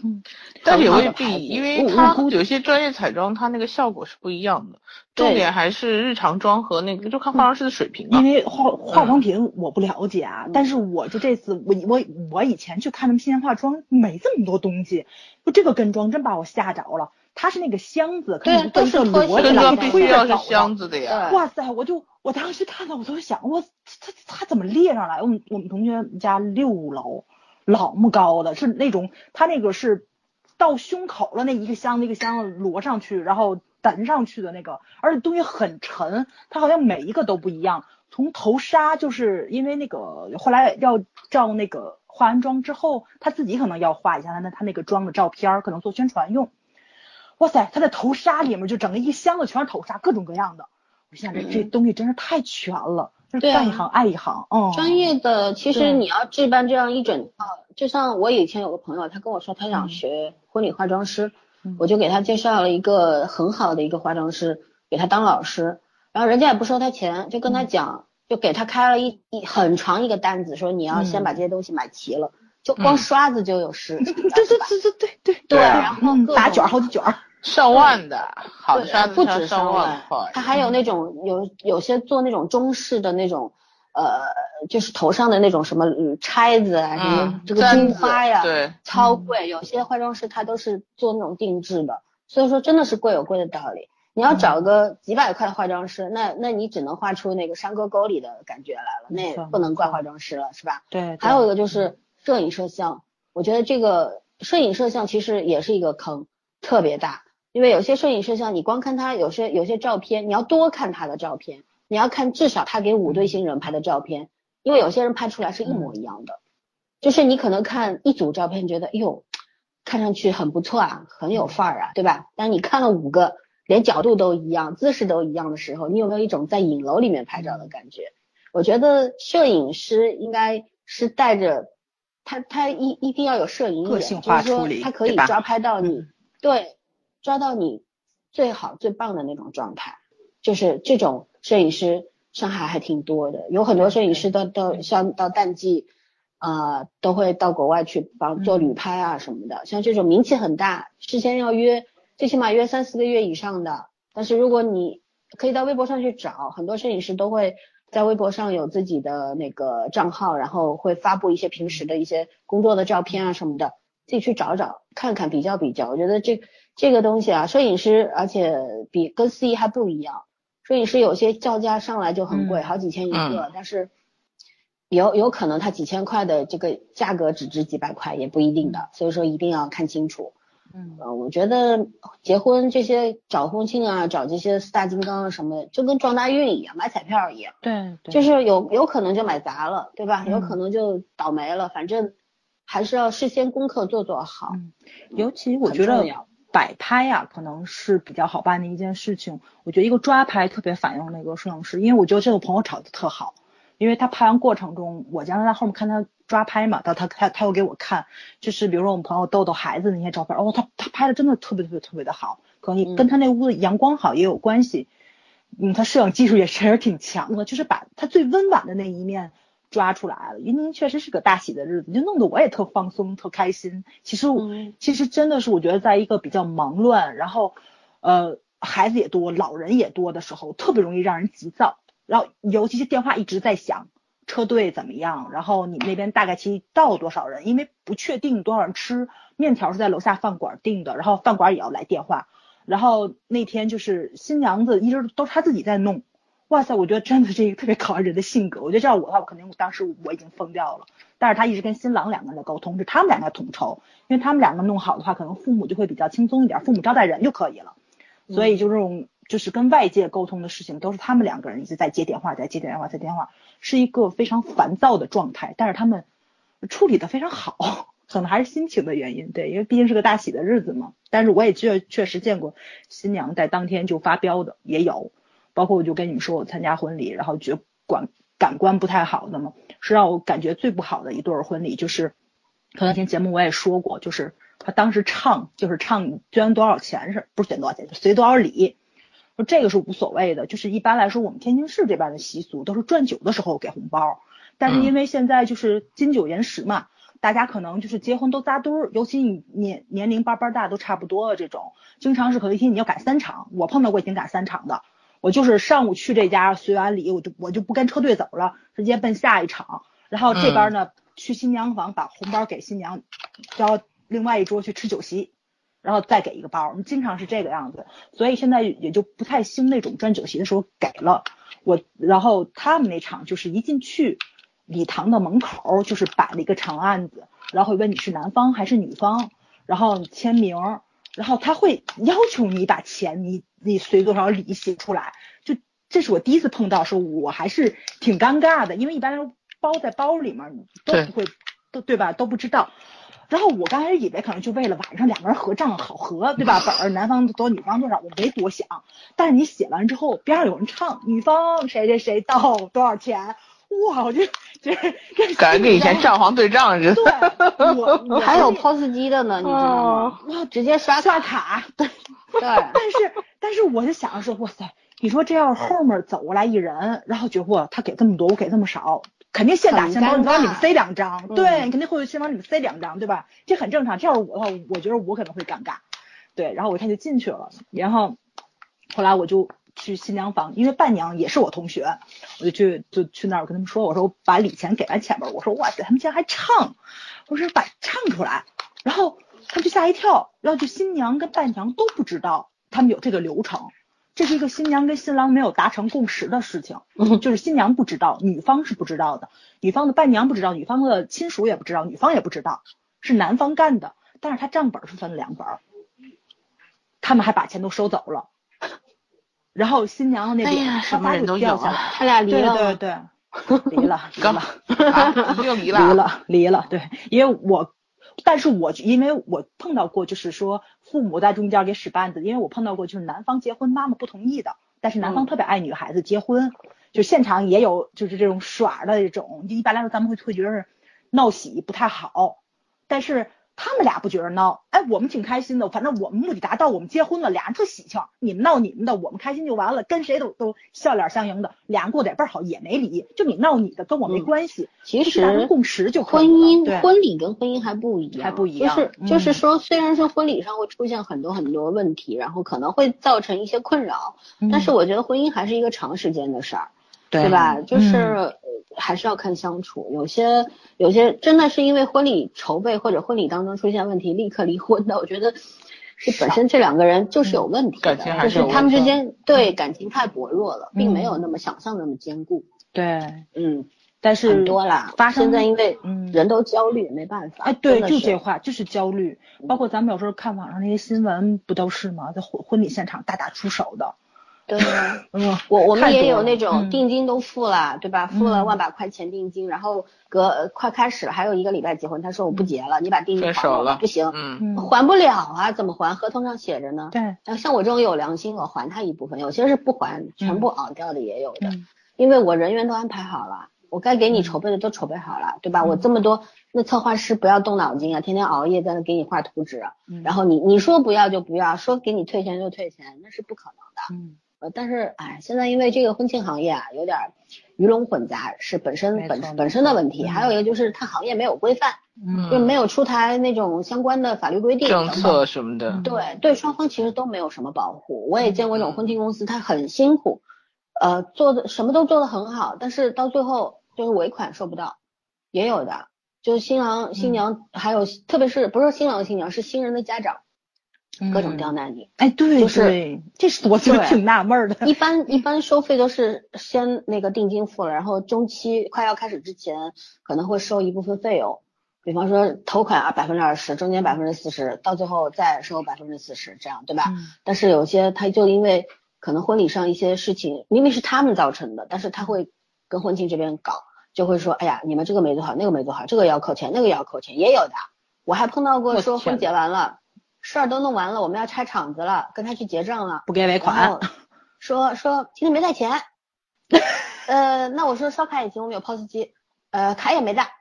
那怎么办呢？我我第一次碰到手机也没带吧，我就挠头皮，你知道吧？我都不知道该怎么着了。然后那个我那时候还很好说话的，人家那那个新郎妈妈说说没事，我们过两天给你吧，那就过两天吧。结果过了半个月才给我，也有的。我也不好意思去要，就是这种问了两次，他他对最后是给了，但是你过程很不愉快，我活都给你干完了，你 钱不给我。嗯。后来我再遇到，我就跟他说，没事儿，你们不是收红包了吗？现场拆，有拆拆出来这个红包，比方说你有四万块钱尾款没结，你这绝对能拆出四万块钱。没错，没错，没错。对，嗯，就是其实就一锤子买卖，但是我觉得啊，做买做生意这个事情还是要细水长流，要要要。我是觉得要做质量，就是本着良心去做。你做质量，你可以，比方人家要挣百分之五十，你挣个百分之三十你也满足了，那也 OK，对吧？对。呃，但是你所有的一切都做得很很细致，然后满足了新郎新娘的要求，甚至于给他们惊喜了，我觉得他们的亲朋好友也会找你的。其实婚礼也是有回头客的，嗯。但是有很多人就觉得，反正你就结一次婚，你下次结婚也不会找我，我就该宰你就宰你，宰到拉倒。就这样，嗯，但是这种公司往往 都是过两年就亏了，就就拜拜了，因为竞争太激烈了。对他没有回头客，他没有潜在客户也很多，因为现在像上海这边婚礼市场其实就这么大，你说上海人是多是多，但是有很多外来打工的或者务工人员，他没有能力去办这个婚礼，对吧？没有钱，我五六万块、七八万块钱给你办婚礼怎么办呢？嗯，所以说。能够真正支付，然后呃可以去承办这样一场婚礼的人家，其实也就那么多。但是这个市场的竞争太厉害了，上海少说七八百家婚庆公司，然后分等级的有有比较差的，然后有中中等、中上、高级的，高级的那些那都是在我们上面很很高很高，在金字塔顶端那种一场婚礼都是吓死我的那种感觉，你知道吗？就是，但是我是很佩服这些人的，因为。确实，人家的技术水平，人家的那个脑洞很大，是有些让我望尘莫及。我觉得这个看准自己的位置，好好做就行了。但是我觉得做生意就是要诚信，不管你做什么都得诚信。所以这个既保障自己的利益，对吧？也也避免了客户在你这边受损。如果是本着说我就是要去挣你钱，对吧？攒攒的你血淋淋的。就我就是这个目的，那我觉得这客户也算是倒霉，找着你这样的婚庆公司了，对吧？老三，我想问问你呀，有没有就是比如说交完定钱了，然后我们婚不结了，这个定钱是不退的，对吧？就是按合同是不退，因为要签合同嘛，对吧？你不是我造成，是你造成的，应该是不退的，不退的。但是有时候也会看，我一般会这种情况毕竟也少碰到过几次，但是一般还是会退的，退一点。嗯，要不然的话有点过意不去，你说是吧？人家已经受受很糟心了，对，嗯嗯对。我本来十五号有个婚礼，然后特别逗，就拖了，就就往后拖了。对，然后后来跟他们说的时候，因为本来定十五号就是参加婚礼不出去，然后又能定了，朋友特别纳闷说，那个不结了。我说不是，是这个样子的，就等于说他们是日子是比较靠后的，订那个饭馆儿，然后十五号有一对新人不结了。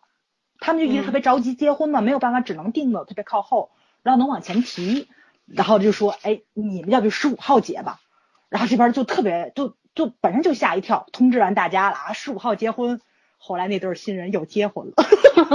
又给他们推回去了，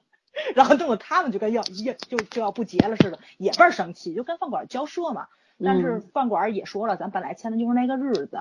然后呢，他们本来也没说死，但是闹的是说不结了，但谁想到过俩礼拜人又说结了，这边已经告诉出去了，那合同又没改，嗯，那你没有办法，你这只能给人让出来哟。我说，哎呦，这嘛事儿都有，这有说分了就和好的，嗯，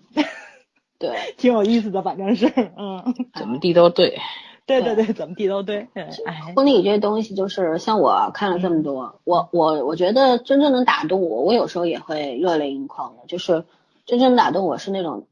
呃，这个新郎新娘还有他们的父母，真的是真情流露，就是不是假的。有很多新人是两个人演戏给所有人看，他觉得今天就是我的舞台，但是也有一些人他就是觉得，这是一场聚会，然后是所有人来见证我人生当中最重要的日子。他是本着这样的心情去做这样一件事情，所以说他做的所有的他的一举一动，他的一言一行，他会给你一种你觉得他很真，然后他真的很爱他的爱人，然后很爱他的父母，然后很尊重这个仪式。所以说我还是会被打动，嗯，但是你说像其实像我，我觉得看这么多婚礼啊，我并没有觉得。对婚姻有什么绝望不绝望？因为我本来就是觉得婚姻这个婚礼婚姻这个事情有就没有拉倒，我我一直没有改变过。但是我觉得婚礼这个事情，就是你做多了婚礼，我会很排斥婚礼，因为太太烦了，真的是太烦了，劳心劳力，然后劳民伤财。不可抗因素太多了，尤其你必须接受一件事情，就是这场婚礼里面能有百分之十是真心祝福你们结婚的就不错了。宾客要接受捣乱，而且对对对，嗯，有前男友前女友去捣乱接受这个事实，这个倒没有遇到过。我遇到过，就是我昨天呃是昨天呃前天前天那那那对那个新郎的爸爸妈妈，嗯，妈妈明显就是家里的女王。然后爸爸就是一个平时可能很腼腆、不善言辞的人，在家里也没有权威的那种人。就是儿子是完全听妈妈，但也不存在，也不是妈宝，只不过说他们家是他妈说了算，呃，妈说了算。嗯，好了，然后就是呃，爸爸代表全家发言嘛，代表亲家什么的发言，写了一张纸，是爸妈一块写，明显是妈妈写的。然后爸爸有些字儿还看不清，你知道吗？念着念着就疙瘩了。然后呢，他很激动，因为就就很激动，就觉得今天孩子结婚了，他非常的兴奋、亢奋，然后激动，然后说着说着还哽咽了，然后他妈一把把话筒抢过来，说，就是说呃，因为爸已经说两点了嘛，他说第三点我来说，别别别别，很干净的就说完，然后司仪说，哎呦，他说妈妈，那你那个还有什么话要说吗？因为爸爸说了两条，你也说了，你还对儿女有什么祝福吗？他妈很霸气的来了一句说，呃，回家再说，就这样，然后司仪就傻眼了，什么意思？然后赶紧给他原话，愣了几秒钟，赶紧给他原话，就是呃，但是但是你知道后来又发生一件事情，就是他爸有点喝多了，嗯，孩子结婚他太太开心了，他喝多了，然后做游戏的时候。就是呃，比方说抽奖嘛，抽到一个爸爸的弟弟或者哥哥或者姑姑什么的上来，然后他爸就会跑上去跟这些人握手啊，然后会跟司仪说，哎，这个是我姐姐，这个是我弟弟，就会这样，然后他妈就一把把把他爸给拽下去，我就听到旁边很多宾客在那边说，说这个男就是他爸爸是妻管严，说没有腔调，什么什么什么，其实这种宾客，对我觉得这种关你什么事呢？没有素质和教养，就是。其实我觉得这爸爸已经有点可怜了，但是可能这是他们夫妻两个人的相处模式，他自己也没有很在意。那我觉得外人的话也不可评说吧。但是其实宾客，而且有些还有还有就是呃遇到过，就是爸爸妈妈在上面发言，可能平时就老实人在上面发言，然后有些宾客会起哄，对吧？哦哦哦，然后一会儿就跑到舞台边上去就教他。哎呀，你这句话说错了，什么什么？我觉得特别破坏气氛，你知道吗？嗯。呃呃，很多人啊，我我是觉得喝喜酒要有，也是一件要注重礼仪的事情。对对对对，嗯。然后所有的人都应该去尊重这个事情，才能。我觉得这是一个各个部门 这个注意各互相配合的事情。对，就是一个你要共同去营造这样一个特别棒的氛围。其实你要做到一个让让我这种身经百战的人感动的一个婚礼是特别不容易的。就是有有很多的这种爸妈也挺挺牛逼的，我遇我遇到过，跟早上说过，说一个妈对吧？新娘的婚纱是租的，她上来，呃，新人迎亲，她穿一个什么大红色的丝绒旗袍，嗯，然后新人那个什么第二场感恩仪式，她换了一个低胸晚礼服，第到第三场她又换一个其他颜色的旗袍，绣花的，是不是很美？然后还还跟各种夸耀说，你看。我这个衣服是定制的，哪哪哪哪家店，我带你们去。然后他说新娘子衣服，我我儿媳妇的衣服是租的，两百块什么的。哎呦，也见过，但是我我真的有时候我就觉得说，哎呀，这种婚姻哦，如果妈妈是这个样子，这么霸道，然后那个作为丈夫的妈妈的儿子，他对自己的老婆也没有很呵护啊。对吧？你可以让妈享受这么多的福利，然后自己老婆反而穿个两百块租来的婚纱，将来这个女孩子真的会幸福吗？我有时候看到这些的时候，我会有点忧虑的，真的是。虽然没有做过后期的调查，说这些人到底现在还在不在一起啊？嗯，但是我我偶尔看到这种状况，我就觉得很忧虑。我觉得如果一个女生她在自己人生最重要的一场仪式上都没有很在乎自己的感受，所有的东西都是去附和对方，然后让为了对方高兴，自己可以受委屈的，那她将来的日子会好过吗？对吧？嗯，对，对，太太那什么了。掌握好度，尤其是一定要把你老公抓到跟你一个阵营。对，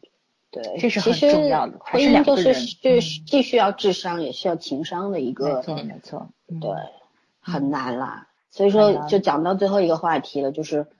就在现当现如今这个社会环境底下，就是婚姻不是必需品了，对吧？尤其像我们这种大龄女青年。这不老龄女青年了，都快对吧？都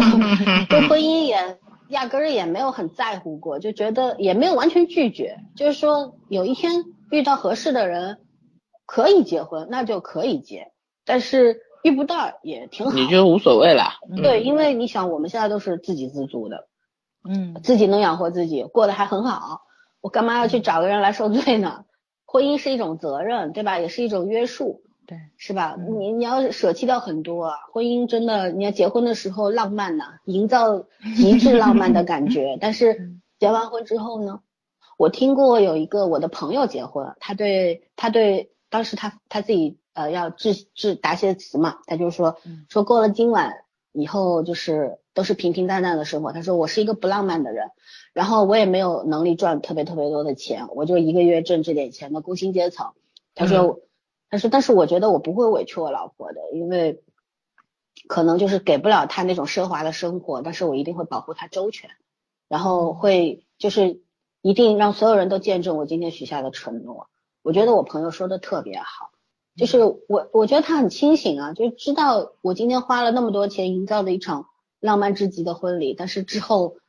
没有这么浪漫啦。面对柴柴米油盐酱醋茶，面对双方的父母。对吧？亲戚现在都远了，都无所谓了。但是双方的父母 也有时候也是一个坑啊，对吧？没错，没错。对，你怎么怎么去经营好自己的婚婚姻，然后怎么去保护你自己的妻子？然后我觉得做妻子的也要保护好自己的丈夫，对吧？这个是互相保护的一件事情，不要只想着自己。所以说，我觉得像我们这种比较懒的人，就觉得这事儿 太难。还不如一个人单过呢，挺好的啊！你们你们有什么想法呢？我的想法话都被你说完了，好吗？还是单着挺好的，对，还是单着挺好。因为我发现他们就是过得很幸福的，真的是两个人几乎任何事情都能达成共识。就是上次我跟老三去说了嘛，就可能这个结果两个人是一致的，想法不一致，但是。如果结果能一致的话，就是未必我们过程要一致，因为那个我跟老孙说是是这么回事儿，就是他们现场其实有一个投影，是可以放一些剪辑的视频，就像他说上海那种就是迎亲啊什么乱七八糟那些视频，然后大家感动一下，然后后来就这个环节被砍掉了。新娘的原因是她说她双鱼座，她这比较敏感，她怕她哭哭了，怕不漂亮了，怕掉妆什么的。然后新郎是说自己不善言辞。然后怕回来破坏气氛，怕那个破坏现场气氛，干脆就是这个需要什么演讲啊，什么煽情的部分就不要了，就彻底砍掉了。然后呢，再加上我觉得他们两个特别聪明，在这儿，他们知道现场有很多人就是奔着这顿饭来的，就是不见得喜欢看这种就是生活的片段啊什么的，就跟就跟那个那个后期说的是，你就放点大家爱看的 MV 就完了。就大家非常喜欢看的，就照顾一下大众的情绪，不管上岁数的还是年轻小孩儿。最后我发现他们放的 MV 啊，都是那种，就是咱们特小时候的那那种。我说还不放洋气点儿，什么韩语歌什么之类都不是，英文歌都很少。他们放，就包括最后就是，我记得我们在吃饭的过程中，他们放那歌的时候，我朋友都都都都受不了，因为还没拆完嘛，还还得拆东西。说是我的天呐，他们这个后期放的歌，这都是什么呀？我说这是上岁数爱听。不是咱爱听的，我就觉得就就新郎新娘很聪明，在这儿，他们非常能够接受来参加婚礼的人，就是为了个热闹，然后未必是真正要祝福他们的，可能也有点就是什么呢？原来结婚还礼回来的这种，对吧？就是我结婚的时候你来了，然后就是把它当成个仪式。式就好了。对对对对，然后那个开开心心，大家开开心心就完了。我觉得他们这个心态是很好的，就保持着这样一个态度来结这个婚的，就是来办这个事儿的。然后可能真真正正他们两口子放松，就还是他们那个蜜月旅行，所以他就是两个人去商量啊，去怎么舒服怎么来，这个是他们两个人达成共识的这个过程。就是嗯，因为我觉着其实像我们这咱们这种上岁数的人，这种事儿比较多了。我想抽你，你上岁数了，我上不要岁数咱们没有拉咱们这一说啊他们两个。九零后啊，刨出他们两个人，我这个上岁数的时候，就是很多时候就比较能够接受对方跟自己想法不一致，但是我们如果说达成了一个结果或者一个目的是完全一样的话，是是能够携手走下去的，能达成共识就可以了，没有必要非要追求想法完全一致，然后什么都完全一致，然后。就我我那阵儿就听特别特别喜欢听他们新婚的那些段子，因为真的是两个人打架各种理由都有。我上次跟我爸我妈坐那聊天天儿还说这个话了，就有两口特别逗，就是男方啊是那个郊区的孩子，不像咱们是这么讲究，他们这都是那种大大铁锅做饭，炒菜特别香那种，不都一个菜板子吗？鱼啊肉啊菜都一个切，女孩子不行，是咱城里人。切水果有切水果的板子，分是吧？对对对，蔬菜有蔬菜板子，鱼有鱼板子，肉有肉板子。她跟她老公说的是，就是那个什么小木板子是切面包的，然后小塑料板子是切水果蔬菜的，大木头板子是切肉的，然后大塑料板子切鱼的，反正就是分开的那种。她老公特别受不了，这有什么不一样？后来我说你们就分开做饭不就完吗？俩异口同声告诉我不行。为什么？因为他们两个人在结婚之前就特别憧憬跟自己的另另外一半在那个 就是那里边，你知道这就是要你想现实操作起来有多大难度对对对对，吗？特别大难度，尤其两个人都单独住过，你明白吗？就是说，嗯就是都自己住过，都是自己规矩做饭的人，对对对，都是自己做饭的人。这样我的话，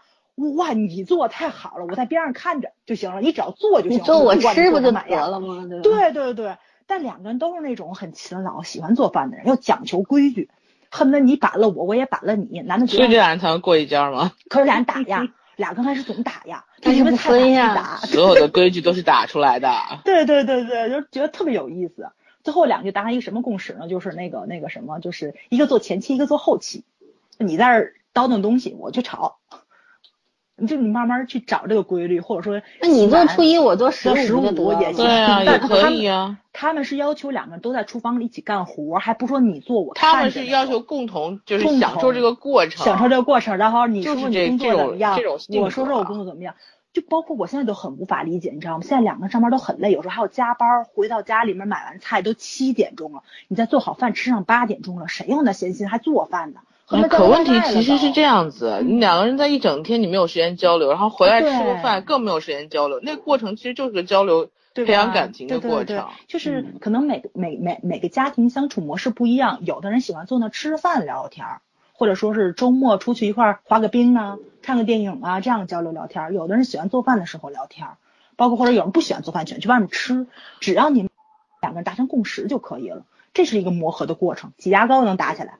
我就就觉得特别逗逗，你知道吗？所以我觉得这个还真是不太适合我这种是非的人。我不喜欢，我不喜欢管别人，我不喜欢别人管我。但是你觉得两口在一块儿不互相管着，怎么可能呢？所以还是自己是最痛快的。对，互相不管着就是就是想跟他讲话的人。嗯，对，就是其实就是没有遇到那个呃，对的人让你愿意去嗯付出和被约束这样一哎，个状态的人。，嗯，没错没错，你觉得你的自由很宝贵，但有突然又遇到一个人说，哎呀，我好像我可以割舍掉百分之多少的自由，跟为他为了他，然后对啊，或者者是你可以找到你的另外一面了，就是这个突然有一个人人可以让你知道你自己不一不一样的地方。对，不是说嘛，嗯爱情让人成长嘛，婚姻让人成熟嘛，也有可能婚姻让人不是成熟，对吧？是成婚姻。让你成熟为另外一面。对，嗯，嗯，你春三呢？话少的同学也说说呗。嗯好，没有啊，我只是觉得我说婚礼吧，我不说爱情，嗯对你我说婚礼。嗯，其实我一直觉得啊，就像森森说的，他那种婚礼，多半在我的概念里面，就是我之前说过嘛，仪式是给，呃，是给是给家长长辈准备的。我是一直是这样，就是我的信念一直是这样的，因为我觉得很多东西上面，呃，其实结婚的当事人，嗯，你是很累的。从准备这个过程，不管有没有人帮你，我真的是没有见过那种我给你提完要求，我说是什么不都不管的人。而且我觉得这也跟每个人的个性有关，像我这种个性，我不可能什么都不管。所以我觉得前期到到这个婚礼开始到结束的整个过程里面，什么声音啊？应该是鞭炮鞭炮啊哦，嗯说着就来就来伴奏了。我们今天这边违规放炮啊。哦，好吧，为了庆祝我们这周婚礼这件事儿嘛。对对对，应景儿。啊，所以我一直都觉得就是 OK，我不要跟人争，就像早说，这个争的过程其实没有意义。父母有父母的期待，就像很多人，你你孩子，你是觉得你找到一个人生伴侣，但对父母来说，他们是觉得你的人生到了一定一定的阶段，他们的任务是就是完成了一部分，嗯，所以有些东西就是我觉得我们可以满足的话，就满足他们。嗯但是你知道，如果完全按照他们的意愿去进行的话，你就一定很很崩溃，你知道吗？因为这个过程，所以我一直都觉得仪式 OK，父母想做怎么样的仪式，我不参与意见。我的意思就是，我不是说不参与意见，我是全力配合，嗯就是但是我自己会我自己会分开，单独有我的仪式，就小一点的场，就像森森说的，呃，那个就请熟悉的朋友什么的，就小一点，我不需要很大，也不需要很多人怎么样。然后，但是我需要的就是我的真的是亲朋好友，跟我关系很好的人，很近的人，私下一个小的 party 就可以了。嗯，我一直是这样分开，就是说观念上是这样分开的。所以我我的期待值一直都是说，OK，大型的这种什么所谓做给别人看的，包括作为长辈看的，嗯然后让别人不挑理，这个东西就是最好是能皆大欢喜嘛。在你经济条件允许的情况下，呃，父母愿意怎么样，我能配合到什么程度，这是可以商量的。嗯嗯但是我自己想要的这个属于私人的、很安静的、比较自我一点的这个仪式是不能取，是不能被取代的。就是说我自己一定要有这个部分。嗯，对，因为我觉得这个大家还是希望你老了以后有一个美好的回忆嘛，不不会记得婚礼当天只会闹哄哄的。嗯对，嗯而且我也相信没有人是愿意婚礼当天想着下一次是怎么样的。对，因为真的是因为这些东西，呃，然后极端化的还是少数。但是我觉得，对，因为圈圈说这个话，是因为他有善解人意的父母，有些父母是很吓人的。我我见过一些就是这些所谓的长辈啊，控制欲太强。嗯，对，什么都要管，然后从婚礼前筹备等等，所有一切，我听到过有一个妈妈就说的是，就我儿子没有钱，然后女方也没有钱，钱都是我嗯。出的，就是要听我的，我想要怎么样怎么样，然后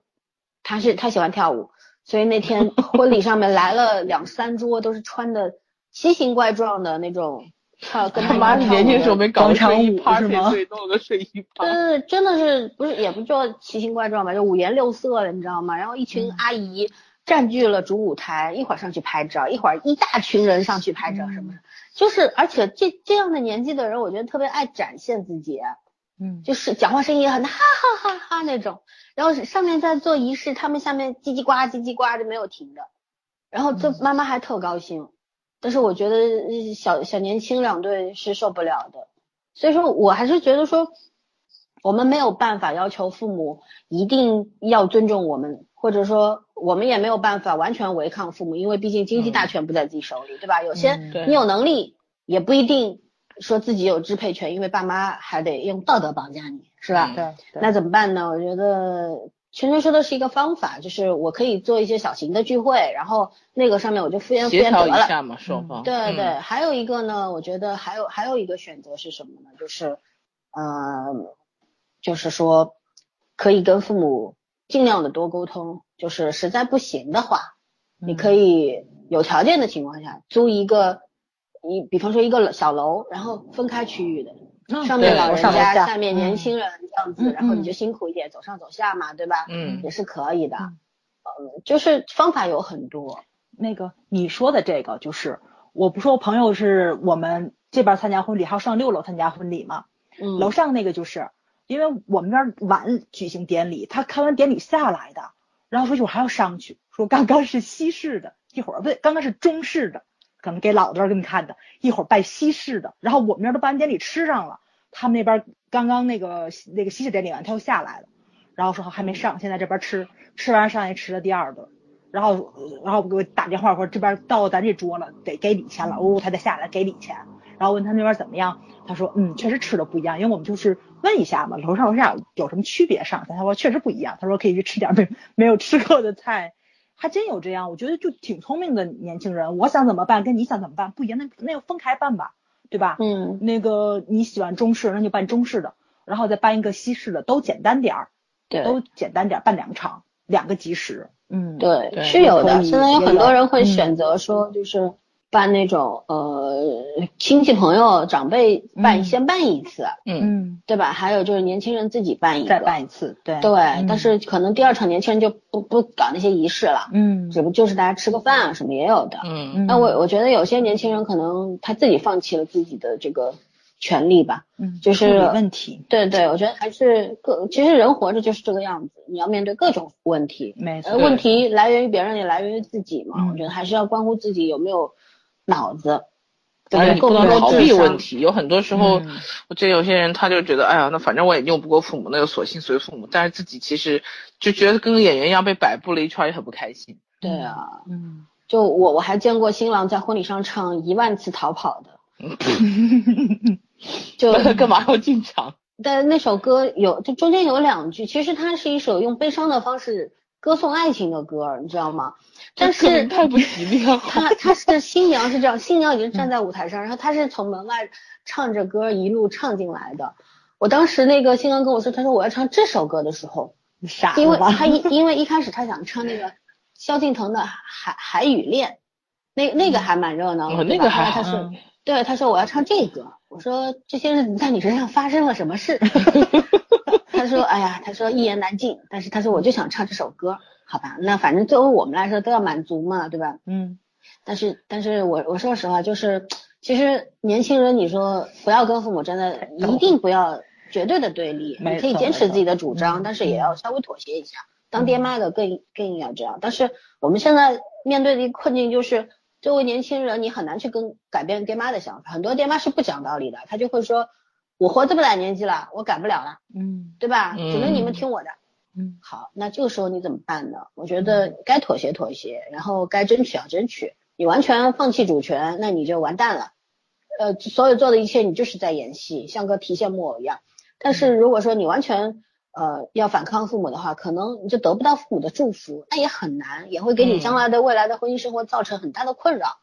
对吧？对而且可能父母不会怪你，会怪你老婆和老公呢。嗯，对？吧？所以说还是作作为自己的爹妈自己管吧，别人的爹妈也没办法，嗯对吧？嗯嗯，动动脑筋就好。反正婚礼这件事情，我觉得对我来说，它是一个挣钱的 一个方法，嗯但是作为一个旁观者来说，我觉得真的好烦。说实话，就是，呃，我我当然希望大家都看戏比演戏的还烦，对对对，但是真的是我有时候替别人烦忧，可能我这种心态不太对，嗯因为有很多做婚礼的朋友，他们都觉得，哎呀，我做一单拿一单的钱，我管那么多干什么？但是像我这种，生意嘛。对，像我有时候会，像我会站在他们的立场，有时候甚至于新人之间闹别扭，因为一些流程，嗯比方新娘想这个婚礼整个仪式以她为主，有时候新郎又觉得你这么忽略我，我娶你干嘛呢？就当当时就谈流程的时候都会有一些口角，甚至于父母在旁边插话的时候，新娘虽然那个，但是脸色很难看，什么我我还会去安抚一下，交换一下意见，偶尔微信上还要跟他们聊聊什么的。嗯我我觉得尽自己所能吧，有些事情就是旁观者爱管闲事，那也没办法，对吧？但是就觉得既然选择结婚了，那就好好过吧，从婚礼开始对，婚礼是第一步，也好好的过吧。有钱大办，没钱小办，不办也行，都是关乎个人的选择。对，嗯主要你要想的是婚礼不是结局，是开始，是开始，对对，很重要。嗯说白了，我我昨天我在看那些看婚礼的时候，我脑子一直在闪现我的偶像萨特的那句话，就是，说出来可能有点扫兴，但是我我觉得特别特别的有道理，但是在婚礼上不适用啊，我是嗯暗自在心里面想了一会儿，然后我我我说给你们听听是什么，就是。嗯生活给了我想要的，又让我明白这一切没有什么意思。太阳底下果然没有什么新鲜事儿，对吧？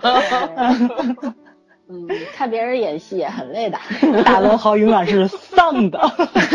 对，真理永远是不怎么好听的。对，但这就是可悲的现实。对啊，对对对，好了，那我们就到这儿吧。反正好的，嗯，还是那句话，愿意结婚的勇敢的去结吧，这是一个特别勇敢的决定。现如今婚姻没有那么重要了，但是愿意去。勇敢的走出这一步的，我觉得都是英雄。嗯，